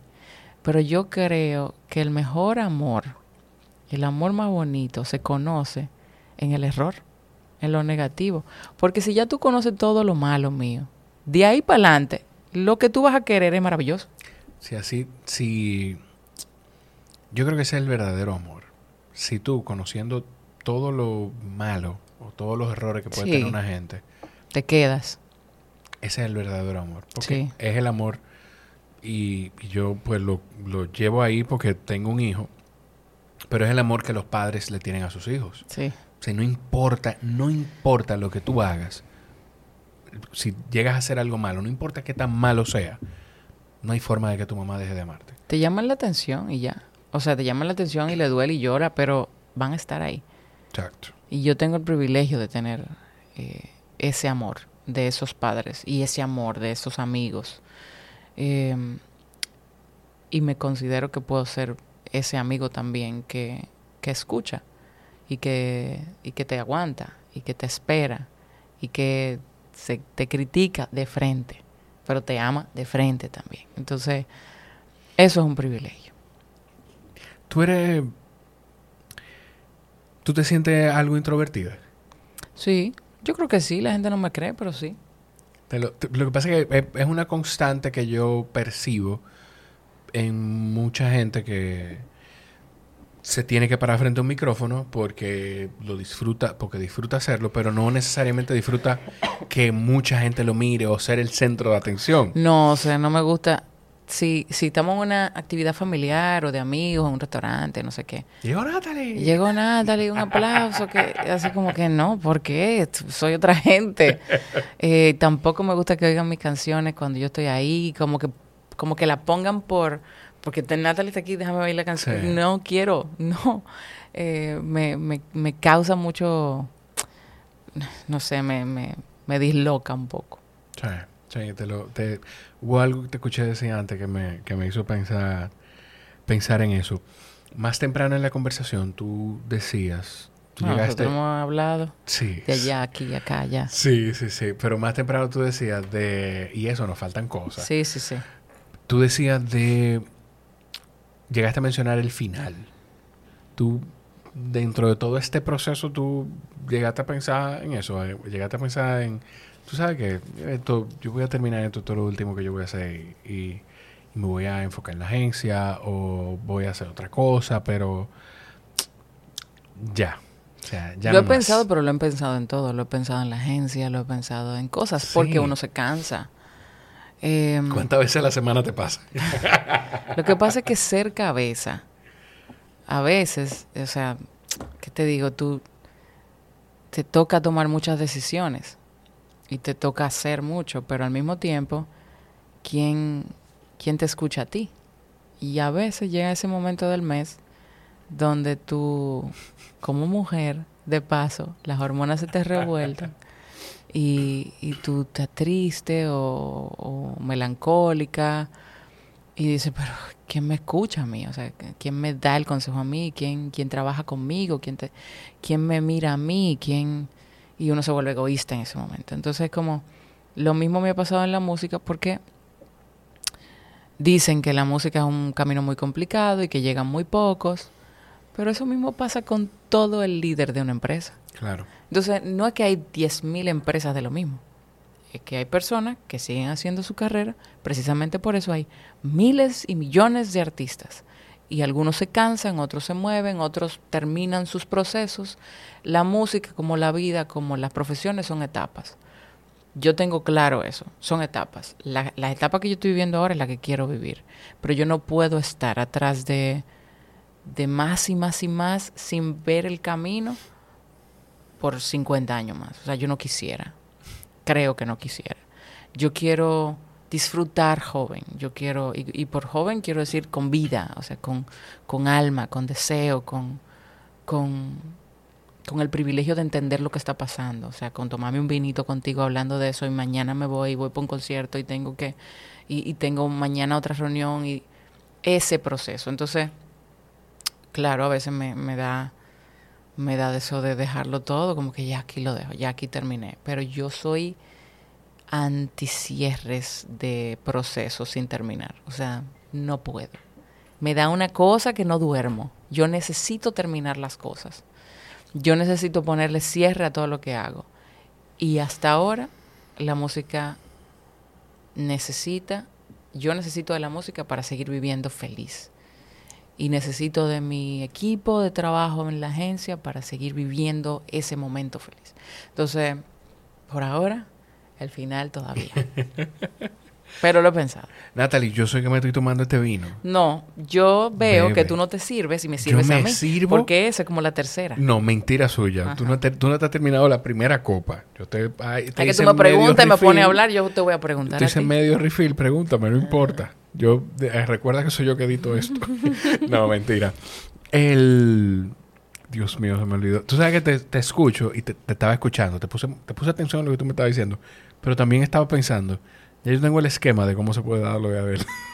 Sí, ya yo lo tengo en mi me lo cabeza. tienes que contar. O, o no Y sé te si a el decir, esquema. Porque yo, eh, esto es tanto que yo, para diciembre, Y soy muy mala con la fecha, pero sé que era el 30 y el 31 de diciembre porque era final de año. Y habían dos fechas que se abrieron en Las Vegas. Y yo dije, bueno, yo voy a escribir a ver si, si puedo. A mí me encanta pasarme el 31 con mi familia, como para el cierre de año. Y dije, Sí. bueno, si a mí me dicen que sí, o sea, la, la boleta, eh, me voy. Pero no se dio. Y, y bueno, nada, no pasó. Pero, pero yo sé que en algún momento, quién sabe si la veo en un Grammy. Yo, quién sabe si la veo en un Grammy. Pero O sea- yo tengo. Yo no sé si el esquema para que eso se dé. Pero tengo el esquema para que por lo menos estén en el mismo escenario. Yo lo tengo en mi cabeza ya. Yo Me lo tengo en mi cabeza. gusta. Hay una persona que tengo que traer al podcast, Ok. pero yo lo tengo en mi cabeza ya. Porque terminando de grabar ese episodio le voy a decir, mira, tú no pensabas en traer a esta persona. Entonces, eh, óyeme, lo vamos a hablar ahora. Que a Adele, a Adele no le gusta salir. Pero ella, hey, ella, ella está haciendo residencia hace cuánto tiempo. Yo creo que tiene como dos Está meses. cómoda. Está cómoda. Está a ella no cómoda. le gusta salir. Sí, pero ella va a salir. Ella va a salir. Que eso es lo que me gusta Y ella ha venido a República Dominicana. Me imagino que sí. Sí, sí, sí. Yo creo que sí, que ella estaba aquí en República Lo que a Dominicana. mí me gusta de, de ella es que su arte, su A mí me gusta ella y me gusta su sus música. canciones, ella no dejó de ser ella a través de la letra, a través de lo que quiere, de lo que piensa, de lo que siente, de lo que ama, de cómo se ve, de cómo se mueve, de lo que dice. Ella no tenía que ser irreverente, ni malapalabrosa, ni, ni decir cosas que, que mañana van a ser headline porque fue morboso. Claro. O sea, ella simplemente es ella, con todo, con el chiste, con lo malo, con la mala palabra, con la jerga, con... Y eso es lo que yo disfruto. Y yo creo que a la gente tú tienes que darle lo que tú quieres que ellos vean de ti. Porque dicen que la sociedad, la música que, que se, que se escucha es parte de lo que la sociedad quiere y es. Y me da mucha pena pensar que es así. Porque entonces nosotros estamos desbaratándonos Sí. como, como personas. O sea, yo no digo que hay momentos para todo tipo de música. Los hay. Y los disfruto y, y, y me las escucho. Pero no puede ser que todo sea banal. Y no puede ser que todo es todo y nada es nada. Porque eso no es así. Porque a la hora de tú sentarte a pensar, tú no vas a pensar con una canción que, que te esté diciendo, Sí. Eh, bueno. Eso. Lo que sea. Pero sí, no puede, no puede ser que todo sea vacío. Y No. yo soy uno que he dicho, yo hay un día que yo me pongo, yo, yo le tuve que explicar un día a mi esposa porque había un contenido en televisión, que en, en YouTube, que yo buscaba, de un programa de televisión local.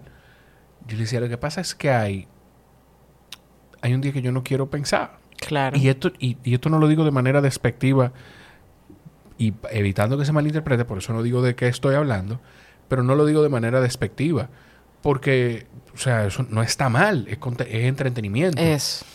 Pero hay un día que yo no quiero mirar un contenido para el que, para el que tengo Para que pensar analizar, y procesar sí, y sí. analizar y interiorizar.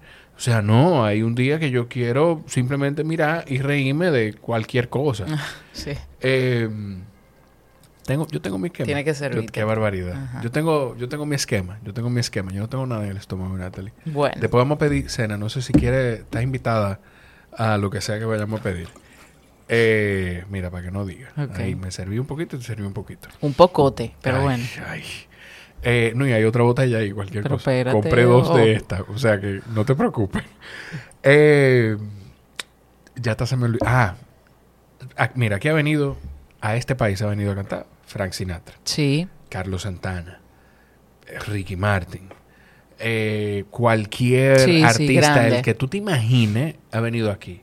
Coldplay dio un conciertazo el año pasado. No lo pude ver. Yo no sé si Drake ha venido aquí, yo creo que no. No sé. Pero, han venido como- muchos. Hay alguien como de esa. Bruno Mars. Como de- eh, Bruno Mars. Yo no sé por qué yo pensé, dije Drake pensando en Me Bruno imaginé Mars. que era él, sí. Exacto. o sea, aquí ha venido todo el que tú te puedes imaginar. ¿Por qué Adele no va a venir a cantar aquí? No, es cierto. También yo puedo ir donde ella quiera. Sí, también. Tú ves, iba a hacer un comentario de eso que hacemos la gente que estamos cerca, que, que no aporta nada. Pues yo te iba a decir, sí, pero es más fácil que ella. Pero no, o sea, puede ser que tú vayas. Bueno, te voy a decir algo. Yo conocí a Kiko Ahí, Eh, vamos, vamos para allá. Yo conocí a Kiko, que fue el productor, para que la gente sepa, de mi disco Te Cuento 2017 y de este disco Desde Cero. Eh, pero Kiko yo lo conocí y yo viajé y te cuento, o sea, yo después del espejo de tus ojos, que fue en el 2013, yo decía, ok, ¿ahora qué yo voy a hacer? Porque yo lancé ese disco sin, sin conocimiento. Yo no sabía mucho de cómo se debería de hacer ese proceso. Después que tú lanzas un disco, me, dis- me di cuenta después. Perdóname. Pizza quiere. No, no, puedo. Pizza no. Sushi. No, no, no. Es que, no, Si tiene compromiso después. no, que no puedo. Tengo una cena específica. Ah, no, pues ya, pues ya, pues ya. Ok, ok, ok. No dije Eh, pero después que conocí a... nada. A Kiko. No, yo Oh, estaba... perdón, yo de estaba este- del- de- del espejo de tus ojos. Correcto. Yo decía, ok, ¿qué, ¿qué voy a hacer? ¿A dónde voy a ir? ¿Con quién voy a hablar? Yo no conozco muchos productores dominicanos. Bueno, no conozco ningún tipo de, de productor en ese momento. Pero decía dominicano porque estaba aquí. Eh, no sé qué más puedo hacer. Resulta que yo le escribí a Kiko porque yo estaba a las 2 de la mañana en mi habitación oyendo música y diciendo, ¿qué yo voy a hacer? ¿A quién le voy a escribir? ¿Con quién hablo? Porque no conozco a gente de la industria. Y resulta que me pongo a escuchar a Luis Miguel y yo digo, ay, déjame ver quién produce a Luis Miguel. Me- después veo... Así casual. Y ya, Casual. literal, literal. Y yo, dentro de mi playlist está todo el tiempo Rake, y Jesse Joy, y Carlos Rivera, y Jesús Adrián Romero, y Marcela Gándara, y tú dices, todo de Cristian Castro, y toda esa gente, el común denominador era Kiko Cibrián. Y yo dije, bueno, déjame ver quién, ¿cómo le, cómo le escribo? Él, yo hice un mensaje y ese mensaje se lo mandé por su página web, por cinco Facebook, por todos los lados, que yo vi que, que existía el nombre de Kiko Cibrián. Esa noche yo cerré mi computadora y dije, la tarea la hice. Si no pasa nada de aquí, yo por lo menos hice lo que tenía que hacer. ¿Y qué era mi tarea de ese día? Encontrar algo, hablar algo, hacer algo, porque yo decía, los días pasan y yo no sé qué, qué va a pasar. Resulta que a los dos días él me responde desde un Facebook al que le escribí que no tenía foto. Y me decía, eh, hola Natalie, no te conozco, pero si como escribes cantas, ya tenemos una victoria. Y textualmente, yo necesito decir esto. Textualmente, así lo dijo Kiko Cibrián en probablemente en lo que probablemente van a ver. Sí, es Qué verdad. vaina. Sí, no puedes decirlo, puedes Yo decirlo. necesito ese En una entrevista que tú le hiciste. Gracias. Ok. ok. En una, en, dentro de Una de ese las proceso. pocas entrevistas que él ha dado, la verdad. Uy. Uy. Porque él no da en- muchas entrevistas. Entonces, eh, así mismo me lo dijo. Tal cual. No, no, no. Es que. eh, no, Natalie. O sea, si, si como tú escribes, cantas. Sí. O sea, Yo me acuerdo que fue muy honesta. yo, te- yo. yo no, yo, no, yo no sé si te di la gracia. Porque de verdad, ni- ni- no, no, no nada más por. Porque eso era algo que ni, siquiera en mi radar estaba. De verdad, no, no porque no. Porque simplemente yo no pienso quiénes son los productores musicales de, los- de los discos. Casi nadie lo piensa. Pero inmediatamente tú me dices quién es, yo digo, wow. O sea, yo voy a, a hablar con este tipo. Yo duré casi una, Sí, casi una hora Una hablando hora. con él. Y, y si no lo hice de la manera adecuada, pues de nuevo, gracias, porque fue una oportunidad maravillosa. Pero no nada más de eso, sino de entender todo ese proceso Sí. de a- hasta, hasta, porque no es el proceso de desde cero, es el proceso hasta desde cero. Hasta desde cero, exactamente. Entonces, yo le escribí, él me habló, yo le dije, eh, perdón, él me mandó un, un Un mensaje. Skype en ese Ah, momento y hablamos. Eh, tuvimos una química maravillosa hablando. Él nunca trabaja con artistas independientes porque ya él lo contrata en disqueras. Entonces como que no tiene necesidad de trabajar con un independiente que no tiene dinero y que no le va a pagar lo que él cobra. es la realidad. Eh, y nos caímos también y él me dijo, esa canción me fascina. En ese momento era Inmigrante, que, que, que es parte del disco Te Cuento. Y, en el concierto y te di, sí, sí, Wow. bellísima. Y te di. Y él me dijo, ven a San Diego. Como que estaba hablando, ven a La Romana, ven a San, Pra- San Exacto. Francisco, a San Pedro. Exacto. Pero él me dijo, ven a San Diego. California. Y yo, claro que sí. Yo no sabía que era tan caro llegar a Cali- San Diego, California, pero bueno. Yo, wow, Dios mío. Ok, saqué mis ahorros. Pregunto cuánto me va a cobrar por la canción. Un dinero que yo en mi vida, te lo juro, hubiese pensado que costaba. Y él me estaba haciendo un descuento. Una pregunta, y, y- y me voy a castigar porque yo estoy destrozado, partiendo algo que pudo haber sido un clip maravilloso para redes sociales, pero tengo que preguntarlo porque lo pensé en este momento y creo que esto le sirve a la gente para cualquier cosa. Tú dijiste, ven a San Diego. Tú- Él y él dije, exacto, él te dijo, ven a San Diego y tú dijiste, bueno, saqué de mis ahorros. Sí. Tú no, tú no... Eso es un proceso, tomar la decisión de decir, yo no voy a tocar este dinero que es de mi agencia, Ajá. yo voy a, tom- a tomar este Yo dinero. nunca en mi vida he tomado un peso de la agencia. De Ya, nada. Ya, Nunca. ya. Ya, o sea, te lo digo porque de- así como tú estás con la música y con la agencia, así hay emprendedores que tienen distintos Yo soy negocios una empleada. y no puede ser Yo una soy cosa una y empleada otra. en mi agencia. Gano bonificaciones y dinero por comisiones y asesorías y clientes que llevo. Pero yo soy una empleada en mi oficina. Ya. Y Ya. lo único que tengo un trabajo peor, que es el de administrarla. Pero es... Pero, sí. tú, pero tú me entiendes el valor de eso, de Sí, aclarar eso. claro. Y de- y de- porque de verdad hay quienes no avanzamos en los negocios de una forma u otra porque no, no levantamos los muros adecuados entre una cosa y otra. Yo nunca, yo siempre he tenido muy claro que para tú crecer un negocio tú no puedes drenarlo. Ya. Entonces, lo que tienes que hacer es un orden. Y, y tú como, por la posición que tienes, tienes unos beneficios extras. Em, pero, y si yo quiero ganar más dinero para trabajar un concierto como el que pasó, para hacer una producción del disco como el pasó, Tú sales a entonces venderlo. yo hago otro trabajo. ¿no? Y, y- y sales a vender el, el- To- el evento. No, totalmente, pero te digo, hago otros trabajos, ¿qué? Asesoría de aquí, a, a todo esto aquí, porque la agencia no es mía. La agencia es de un grupo de personas que trabajan en la agencia y que me confiaron que yo administre esa compañía y que ellos me dan su talento para que todos los meses yo le pueda hacer un pago mensual de una nómina y que no le diga, ups, no hay dinero. Claro. Porque mi trabajo es administrarlo bien. Entonces, tengo que separarlo. Entonces, en ese proceso desde muy chiquita, yo vengo a ahorrar. Yo ahorro desde chiquita. Y te cuento mis múltiples negocios, desde vender sándwich, eh, hacer pucas, Sí. vender maquillaje, me acuerdo, en el colegio. Eh, pero bueno, cuando yo conocí a Kiko, él me dijo esto de este dinero, de lo que cuesta. Y yo decía, Dios mío, bueno, nada. Si no me va bien, por lo menos me di la experiencia. Yo lo vi como que fue un viaje de experiencia. Resulta que en el avión, yo ahí me entró un poco de ese de raciocinio y dije, ay Dios mío, ¿qué yo hago aquí? ¿Qué yo estoy haciendo? Yo no conozco a este hombre y si este hombre me, me- me quiere hacer cosas, me, quiere dañar físicamente.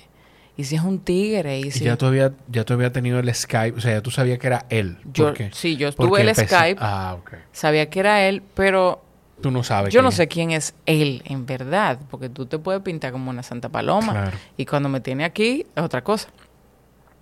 Bueno, por gracias a Dios, cuando yo llegué todo perfecto, él me trató dignamente. Cuando yo te digo dignamente, eso me hace todavía querer tratar a la gente mucho mejor. Claro. Yo no era, no es que lo soy más ahora, pero en ese momento no tenía el reconocimiento que quizás puedo haber ganado ahora, después de varios años. Y él mucho menos me conocía. Y él me trató como otro artista grande más. Me dijo, aquí grabó Luis Miguel y aquí grabó esto. Mira, y utilizamos estos micrófonos y hicimos esto aquí. Y mira esta foto aquí. Y tenía un ingeniero de sonido y me traía el té y me decía, no te puedes comer esto, tienes que hacer. Y yo decía, wow, qué bien se siente que te traten bien. Por eso yo digo, a todo el mundo tú debes tratarlo bien, a todo el mundo. A todo el mundo, no importa cuál es su condición Claro. socioeconómica. Y bueno, grabamos, yo fue una era una semana Se supone que en una semana íbamos a grabar dos canciones. En dos días grabamos dos canciones. Los otros días fue como, bueno, ¿y qué vamos a hacer? Vamos a seguir hablando, cantando, no sé qué. Que fue un, privilegio para mí hacer esas dos canciones con él al principio. Porque mm, el tipo es un maestro y te enseña técnica, te enseña el porqué, el, el privilegio de la voz, por qué no importa si tú tienes guitarra, violines, eh, piano, no sé. Eso es un adorno, pero si tú quitas todo eso, la voz tiene que prevalecer y te tiene que mostrar ese, ese mensaje que tú quieres eh, cantar y contar cantando. Entonces, Pero ent- de, de alguna forma, Natalie, perdóname que te interrumpa, estaba conectado también con esa forma con la que tú empezaste a cantar con Easy Melody. Easy listening. Easy Listening. Sí. Estaba conectado de alguna Sí, forma, estaba donde la voz es el instrumento. pero es como cuando tú vas al gimnasio, si tú no tienes un instructor, Exacto. eh, tú no sabes si lo estás haciendo bien. Exacto. Y tú crees que está en el pitch perfecto, o sea, en el tono perfecto. Y él dice, sí, tú estás en el tono perfecto, pero no me sabe a nada. que a veces el instructor te ofrece, y esto yo lo aprendí, yo lo aprendí con Raúl Santaella, la esquina del sofá, una, una mirada objetiva de lo que está pasando. Sí. Porque no hay forma de que tú puedas evaluarte tú sola de manera objetiva. Entonces, este señor, yo repetí una frase en otro momento 18 veces y decía, pero de verdad esto es real. Eso era lo único que decía. Pero de verdad esto es real. Es una canción dentro del disco Te Cuento eh, que se llama Difícil no fallar. Y él decía, es que no te creo. No te estoy creyendo. Está muy perfecto. Pero como tú quieres que... Tú estás cansada. Yo no estoy cansada. Y él me enseñaba en la computadora, mira cómo sube el tono, mira cómo pasa esto, tú estás cansada. Tienes que beber agua y té, agua y té. Ok. Entonces, entender esa complejidad de las palabras, de cómo yo te hago sentir, que cuando yo te digo que es de verdad cantándolo, tú lo puedas creer. Claro. Entonces, desde ese momento, cuando ya yo me iba, esas son las cosas buenas que me han pasado. Yo de verdad no tenía el dinero para, para pagarlo, no, no lo tenía, no lo tenía. Me voy a quedar aquí pregando. De verdad, y yo decía, no, él nunca me cobró en el momento, pero cuando yo llegué, él me puso a, a probar micrófonos para ver cuál era el micrófono que iba con mi voz, o que abría mi voz. Y yo, de chistosa, le digo, wow, qué, wow, qué chulo se siente este micrófono porque yo me siento que, que la voz eh, se desarrolla y no sé qué. Ah, sí, eso es un tal. Y, y es un vintage que no ya no aparece, pero lo están vendiendo como coleccionables y tienen los cambios y los repuestos. Ah, qué bien. ¿Y, y como cuánto cuesta? No, bueno, eso cuesta como 8, 800. Y abrí los ojos, no, 8 mil dólares. Y yo dije, ah, ok, ok. ¿Quieres que te averigüe? No, no, no hay problema, no, solamente sabiendo. Y este, ah, no, bueno, ese todavía es un poquito quizá más exclusivo, pero pasa, perdón, eh, eh, es más simple, pero cuesta un poquito más, cuesta 14. Y yo no, pero déjame no preguntar más. Exacto.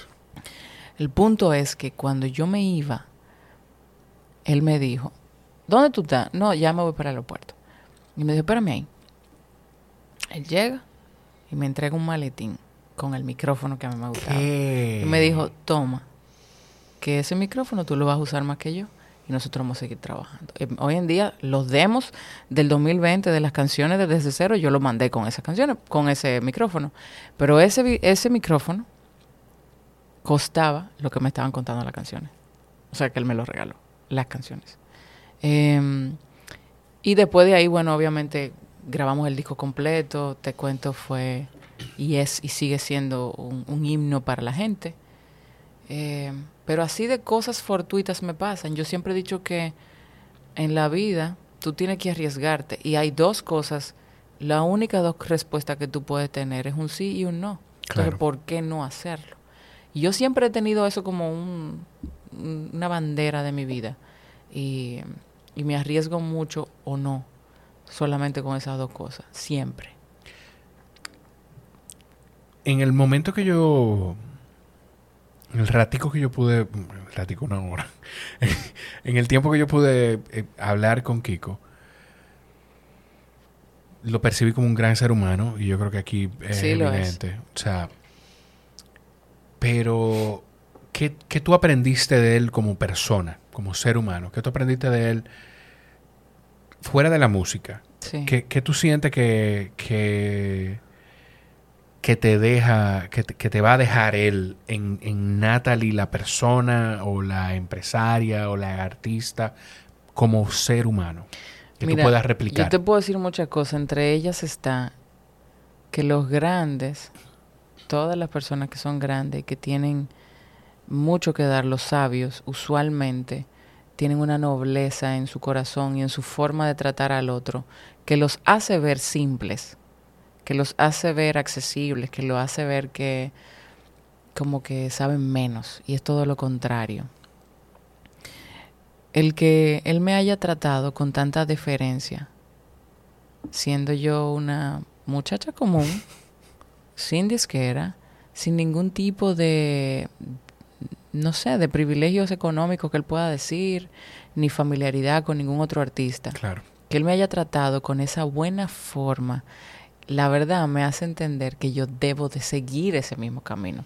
Y si me pongo a pensar en la parte profesional de quién es él, un tipo brillante, un maestro, un profesor, un que no se la cree, pero sabe lo que tiene, que son dos cosas muy diferentes. Eh, él sabe claro. quién es él, pero no se la cree. Coño, Natalie, qué cosa tan ápera tú acabas de decir. O sea, son diferencias abismales. Claro. No creértela, pero estar consciente de lo que tú das. Totalmente, o sea, es tú le preguntas a cualquier persona y dices un maestro. Tú le preguntas a un guitarrista y dice el maestro guitarrista Kiko Cibrián. Pero le preguntas a un productor y piensan lo mismo.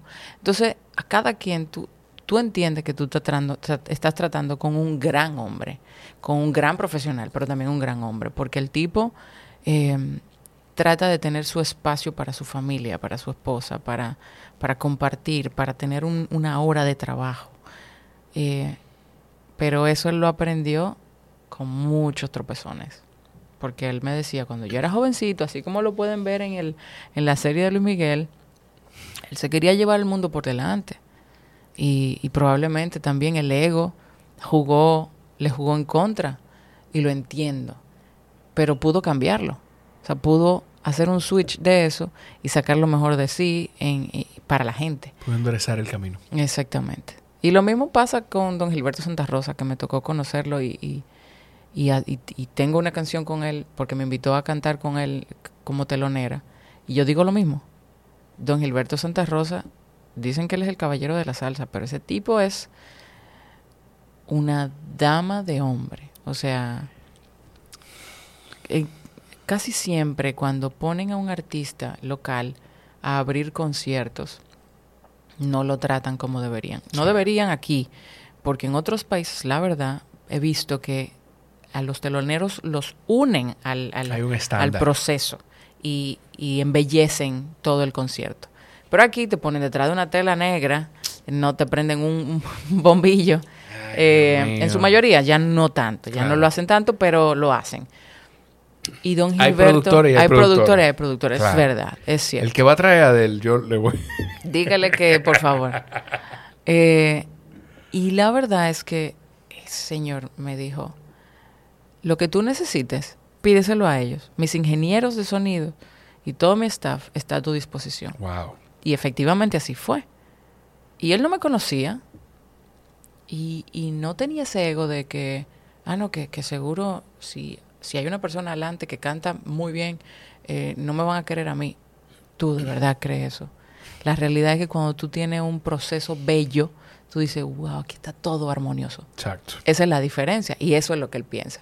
Y aparte de todo, cada vez que puede me manda un, un mensaje. ¿Qué? Él viene mucho a República Dominicana Ay, no y, no cuando y cuando estoy en un programa de televisión y da la casualidad que él me está viendo, me manda una foto Wow. y me dice, te estoy viendo, como te dije, en algún momento yo te voy a ver en el escenario a ti. En unas premiaciones que, que hablamos mucho de eso. Y, y él no tiene que tomarse ese tiempo. Y lo hace.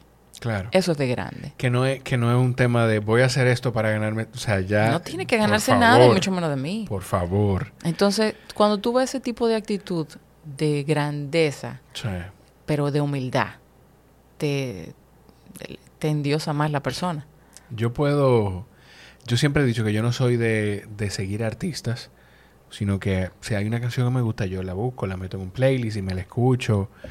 Y Y así he conocido muchos artistas. O sea, desde, qué sé yo, hay una canción maravillosa que me, cada vez que la escucho me hace llorar porque me, eh, la escuché antes de que mi hijo naciera de Raiden y así conocí a Raiden, que de hecho tiene una canción con Kobe Quintana que es preciosa también. me digas. Te la voy a compartir. Sí, Eh, pero así conocí a Vanessa Martin me encanta. y así conocí a, ahora que estuvo aquí recientemente Melendi. sí. O sea, y, y otros artistas eh, y otros cantantes, pero hay pocos artistas de lo que yo puedo sentarme oír un disco completo y uno es Gilberto Santa Rosa. sí.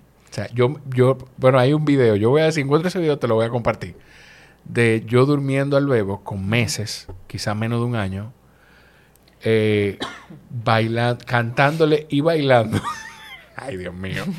La versión en vivo de, ay, desde Carnegie Hall, eh, te pido ¿Cuál la pa- será? eh, vivir sin ella. A vivir sin ella. La versión en vivo, pero bailándolo Ajá. con él en su habitación y él así es que se termina durmiendo. Y mira, es, es poderosísimo y, y escuchar Pero ese es, tipo de es- es cosas. mucho más poderoso para mí cuando tú tienes, cuando a ti te gusta un artista. Hay, hay una cosa que es When un- you un- meet your heroes and they're, Sí, and they're y, still y your they're- heroes. exactamente. Eso.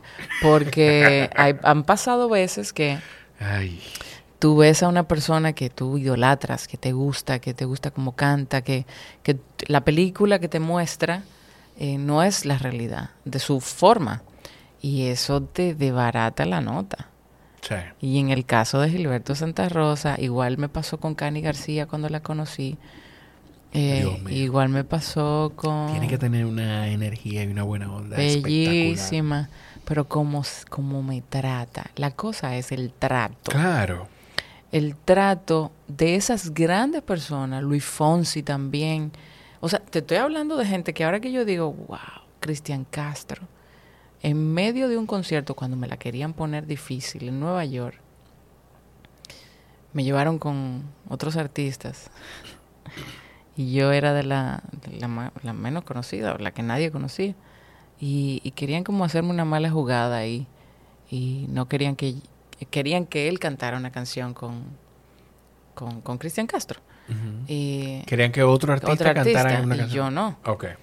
Y Cristian Castro, no sé por qué, en algún momento él estaba ahí, era en el, en el United Palace.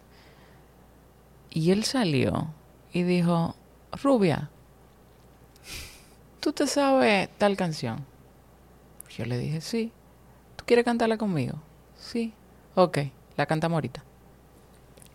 Obviamente no me la sabía, Porque no es lo mismo Ajá. tararear una canción que aprenderte Claro. una canción. Cantarla con la, con- sobre la canción sobre la misma. canción. Y yo duré dos horas antes de que comenzara el concierto. Lee, lee, lee, lee, lee. Pero eso fue a partir de algo que él escuchó que no le gustó. Del, de lo que se estaba meneando en el momento. Él tenía que hacerlo por mí. Él lo no, identificó. Él, él se dio cuenta de lo mismo que tuviste. no lo tenía que hacer por mí. Eso fue en el 2014. Porque con el espejo de tus ojos yo saqué. O sea, yo pude viajar. Pero es importantísimo que tú dices el año. Eso es 2014. Sí. Un momento en el que tú todavía no trabajas con No, Kiko tampoco. No, no, no. O sea que ni siquiera es que por refilón él No, dijo, no. ella ha trabajado Para con Kiko". nada, nadie sabía nada, porque 2013 yo saqué El espejo de tus ojos, un disco que fue supremamente artesanal, que el productor de ese disco era un grande, y yo no sabía. O sea, yo lo supe después, pero te puedo decir cómo fue la historia que fue todavía más bella, pero, pero no era que yo sabía nada. Y la gente dice, pero ¿cómo tú puedes trabajar con fulano? ¿Pero cómo tú puedes hacer tal cosa? Busca hacerlo. No es el dinero, porque no había. No es...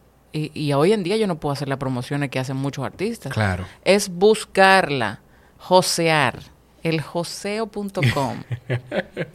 y la buena voluntad, ¿no? De la gente.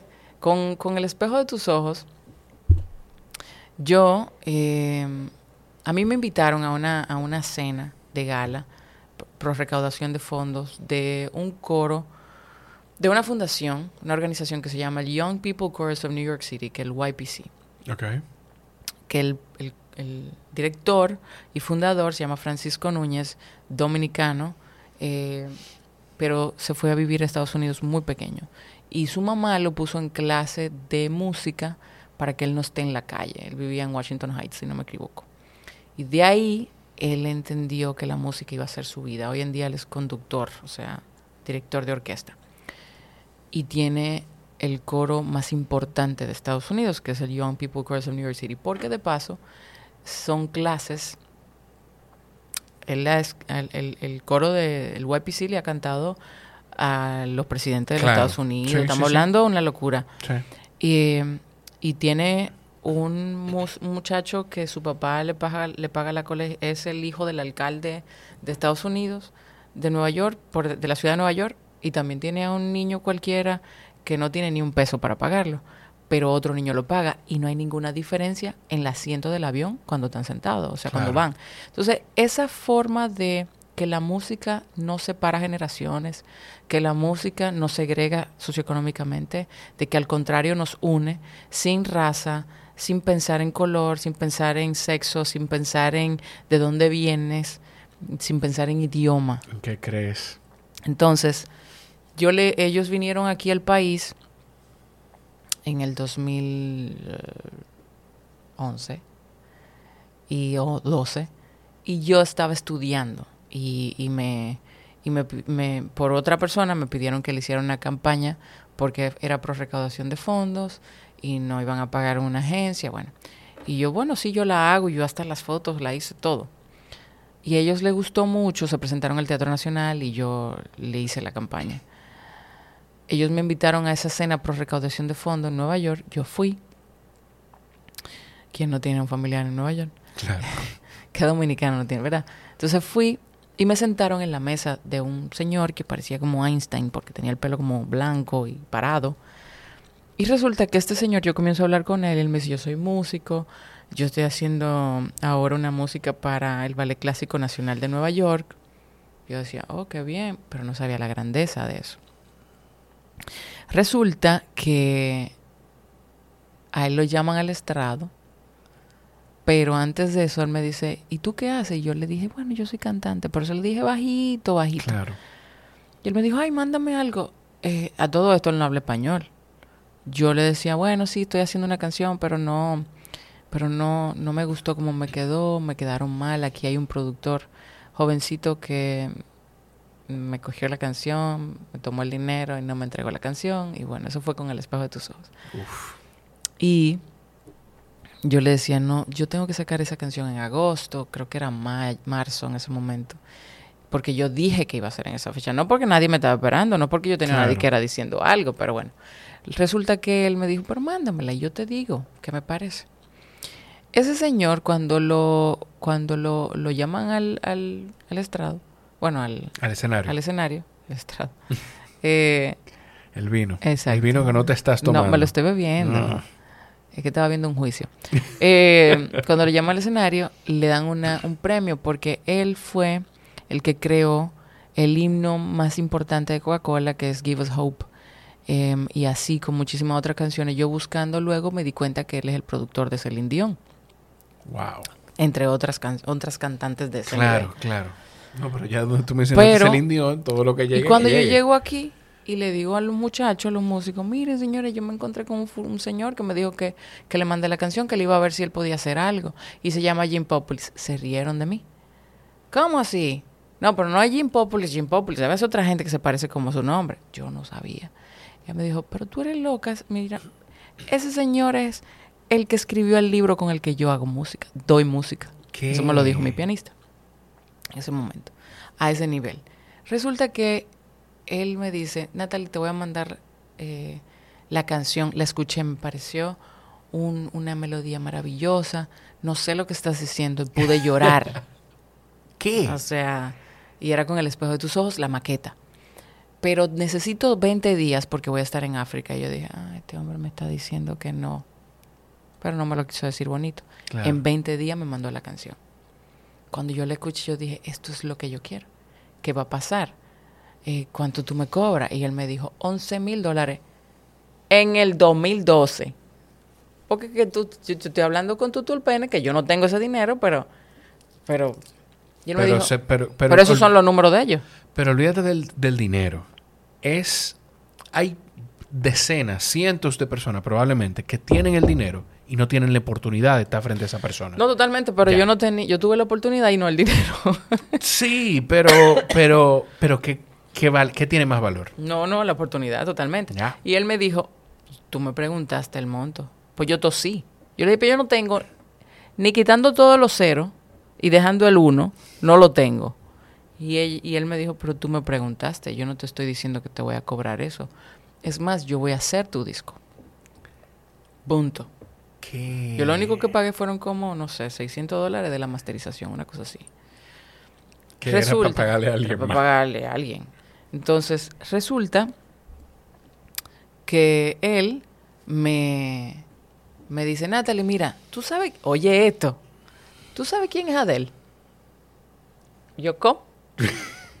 Te lo juro, Eso va a pasar, Natalie. Yo estoy ahí ya. Te lo juro. Él me ¿tú sabes quién es. Adele? Yo, claro que sé quién es Adele. Ah, es que yo tengo que ir a Santo Domingo o a República Dominicana. Voy a estar en casa de campo porque hay una canción de una fundación de Mark Anthony que va a hacer algo con Adele y yo la estoy produciendo. Yo, wow.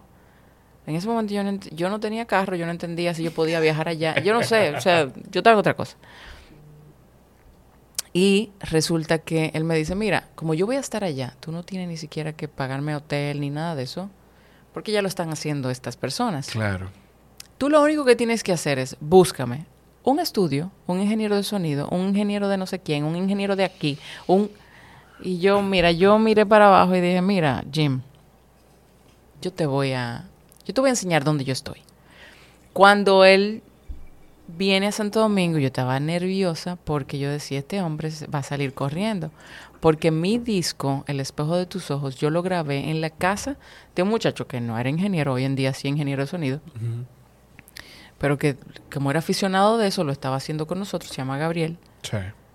En su casa, en un baño estaba la batería, en el piano, el piano estaba en la sala, eh, la guitarra estaba conectada, así, en la casa. Los, los sonidos no se cruzaran.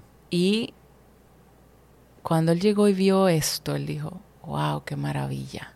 Exacto. ¿Qué es esto? ¿Cuánto talento? Que no sé qué. Y él estaba feliz. Esa es la cabeza de lo grande. Y cuando terminamos todo, que él dice, "Uh, tengo las fotos, me acuerdo, tengo esa foto ahí, que te la voy a pasar.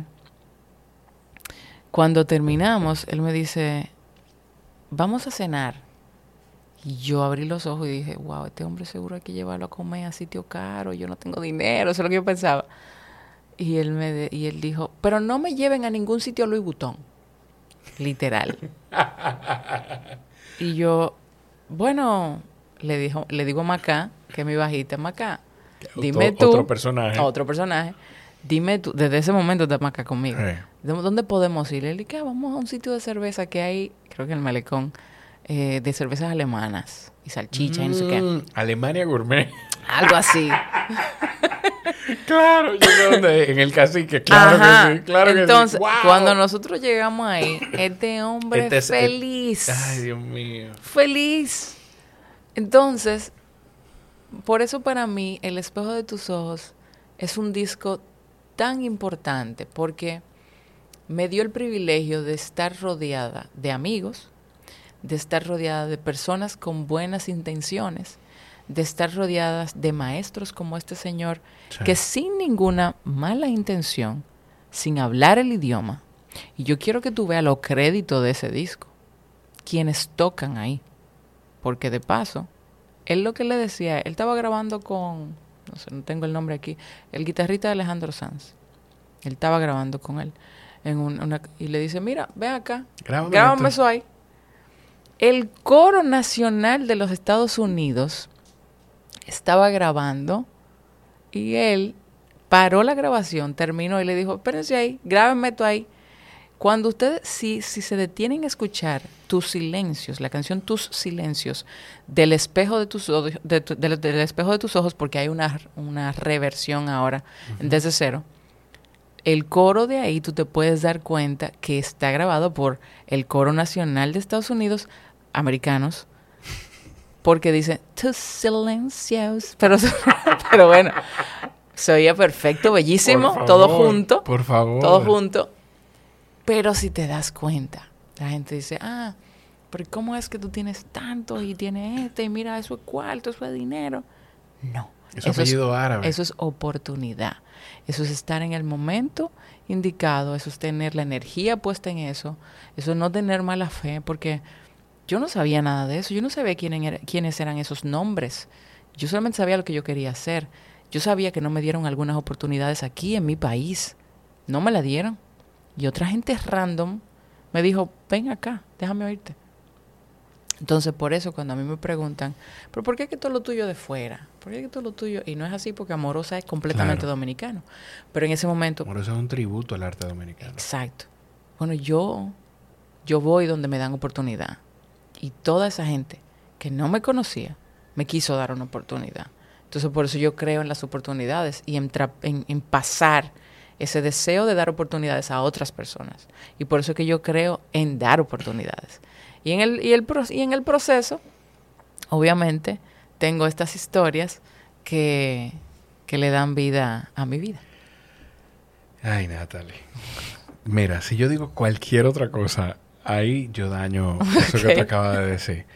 Se quedaron muchas cosas por hablar contigo, pero tienes otro compromiso. Pero nosotros tenemos dos horas hablando. Tenemos dos horas, pero se quedaron más cosas. No hablamos de amorosa. Se quedó mucho. Hablamos muy poco del concierto no hablamos de tu rol. Yo tenía aquí anotado incluso, no hablamos de tu rol de trabajar con marcas personales, de figuras políticas, de instituciones, marcas privadas. Sí. O sea, y me encanta porque me confirma que tú definitivamente eres una invitada que va a ser recurrente en mi podcast. Pero tenemos que hablar de temas porque cuando hablamos de muchas cosas no, no terminamos. Lo que tú quieras, de lo que tú quieras hablar, tú me puedes decir también un día, conchale Jorge, sentémonos a hablar de tal cosa. Tú y yo podemos fundir, para usar un término de, de la época.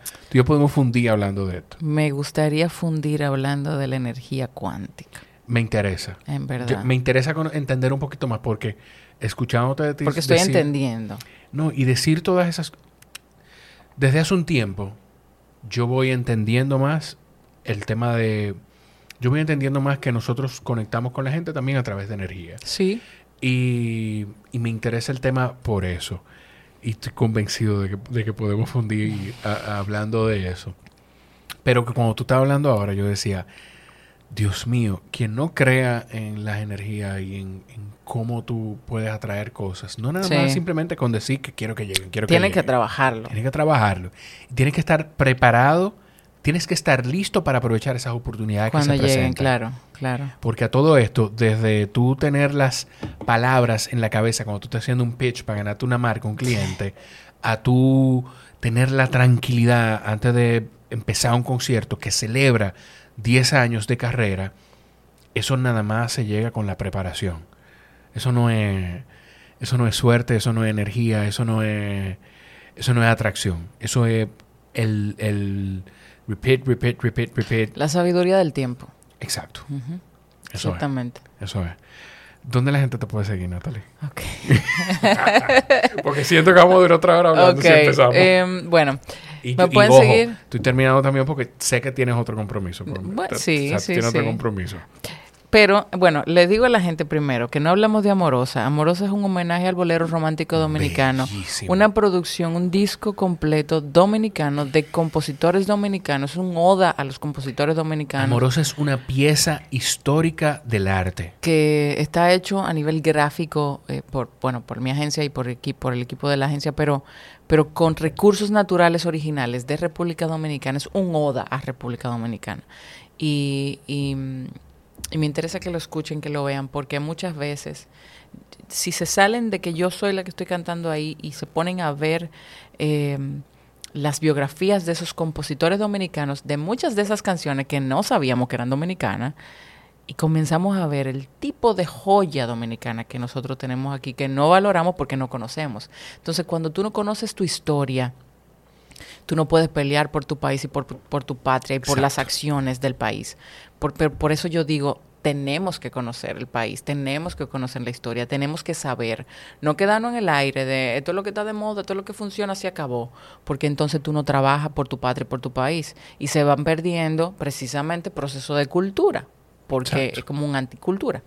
Eh, pero bueno, tenemos ese disco ahí y quisiera que por favor se den el el gusto de escucharlo. Yo la otra botella de vino que compré con esto voy a tomármela escuchando Claro. Y pueden seguirme en todas las redes sociales como Natalie Jacín. Por favor, sigan a Natalie. Y eh, síganla no nada más en redes sociales, sino también en Spotify y en todas las plataformas de audio. Sí, denle follow, que eso ayuda a los artistas. Eso es muy importante porque hace que gente que consume el mismo tipo de música que tú, pues le muestren esos artistas que, que tú sigues. Y para, si disfrutaste esta conversación y llegaste hasta aquí, pues la mejor forma que tú tienes de respaldarme es eh, etiquetando a Natalie cuando compartas el episodio y siguiendo la recomendación de quienes, quienes auspician el espacio y permiten que este espacio crezca. Ya yo no me tengo que parar a resetear la cámara porque Mr. Home es un patrocinador del podcast. yo te- me tenía que parar cada 30 minutos. Eh, sigue hablando, yo te escucho. Entonces se veía un espacio vacío aquí porque yo no machaba. Yo, no, no, no, que yo no voy a crear bobohead. Yo, esto Ay, tenemos que seguir. ay. Y por eso yo estoy como nervioso mirando las cámaras cada momento, porque todavía no me acostumbro.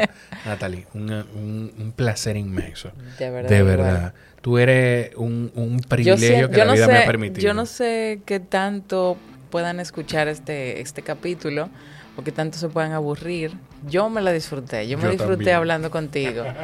Eh, y yo no creo que yo sea una persona para, para que tú aprendas conmigo, sino para que es- hablemos juntos, para que podamos ser mejor cada uno dentro de sus irregularidades dentro de sus errores. Yo no me creo ejemplo de nadie, pero, pero si de algo puedo estar segura es que me gusta aprender de lo que hago y ojalá que con este episodio puedan saber un poco más de mí.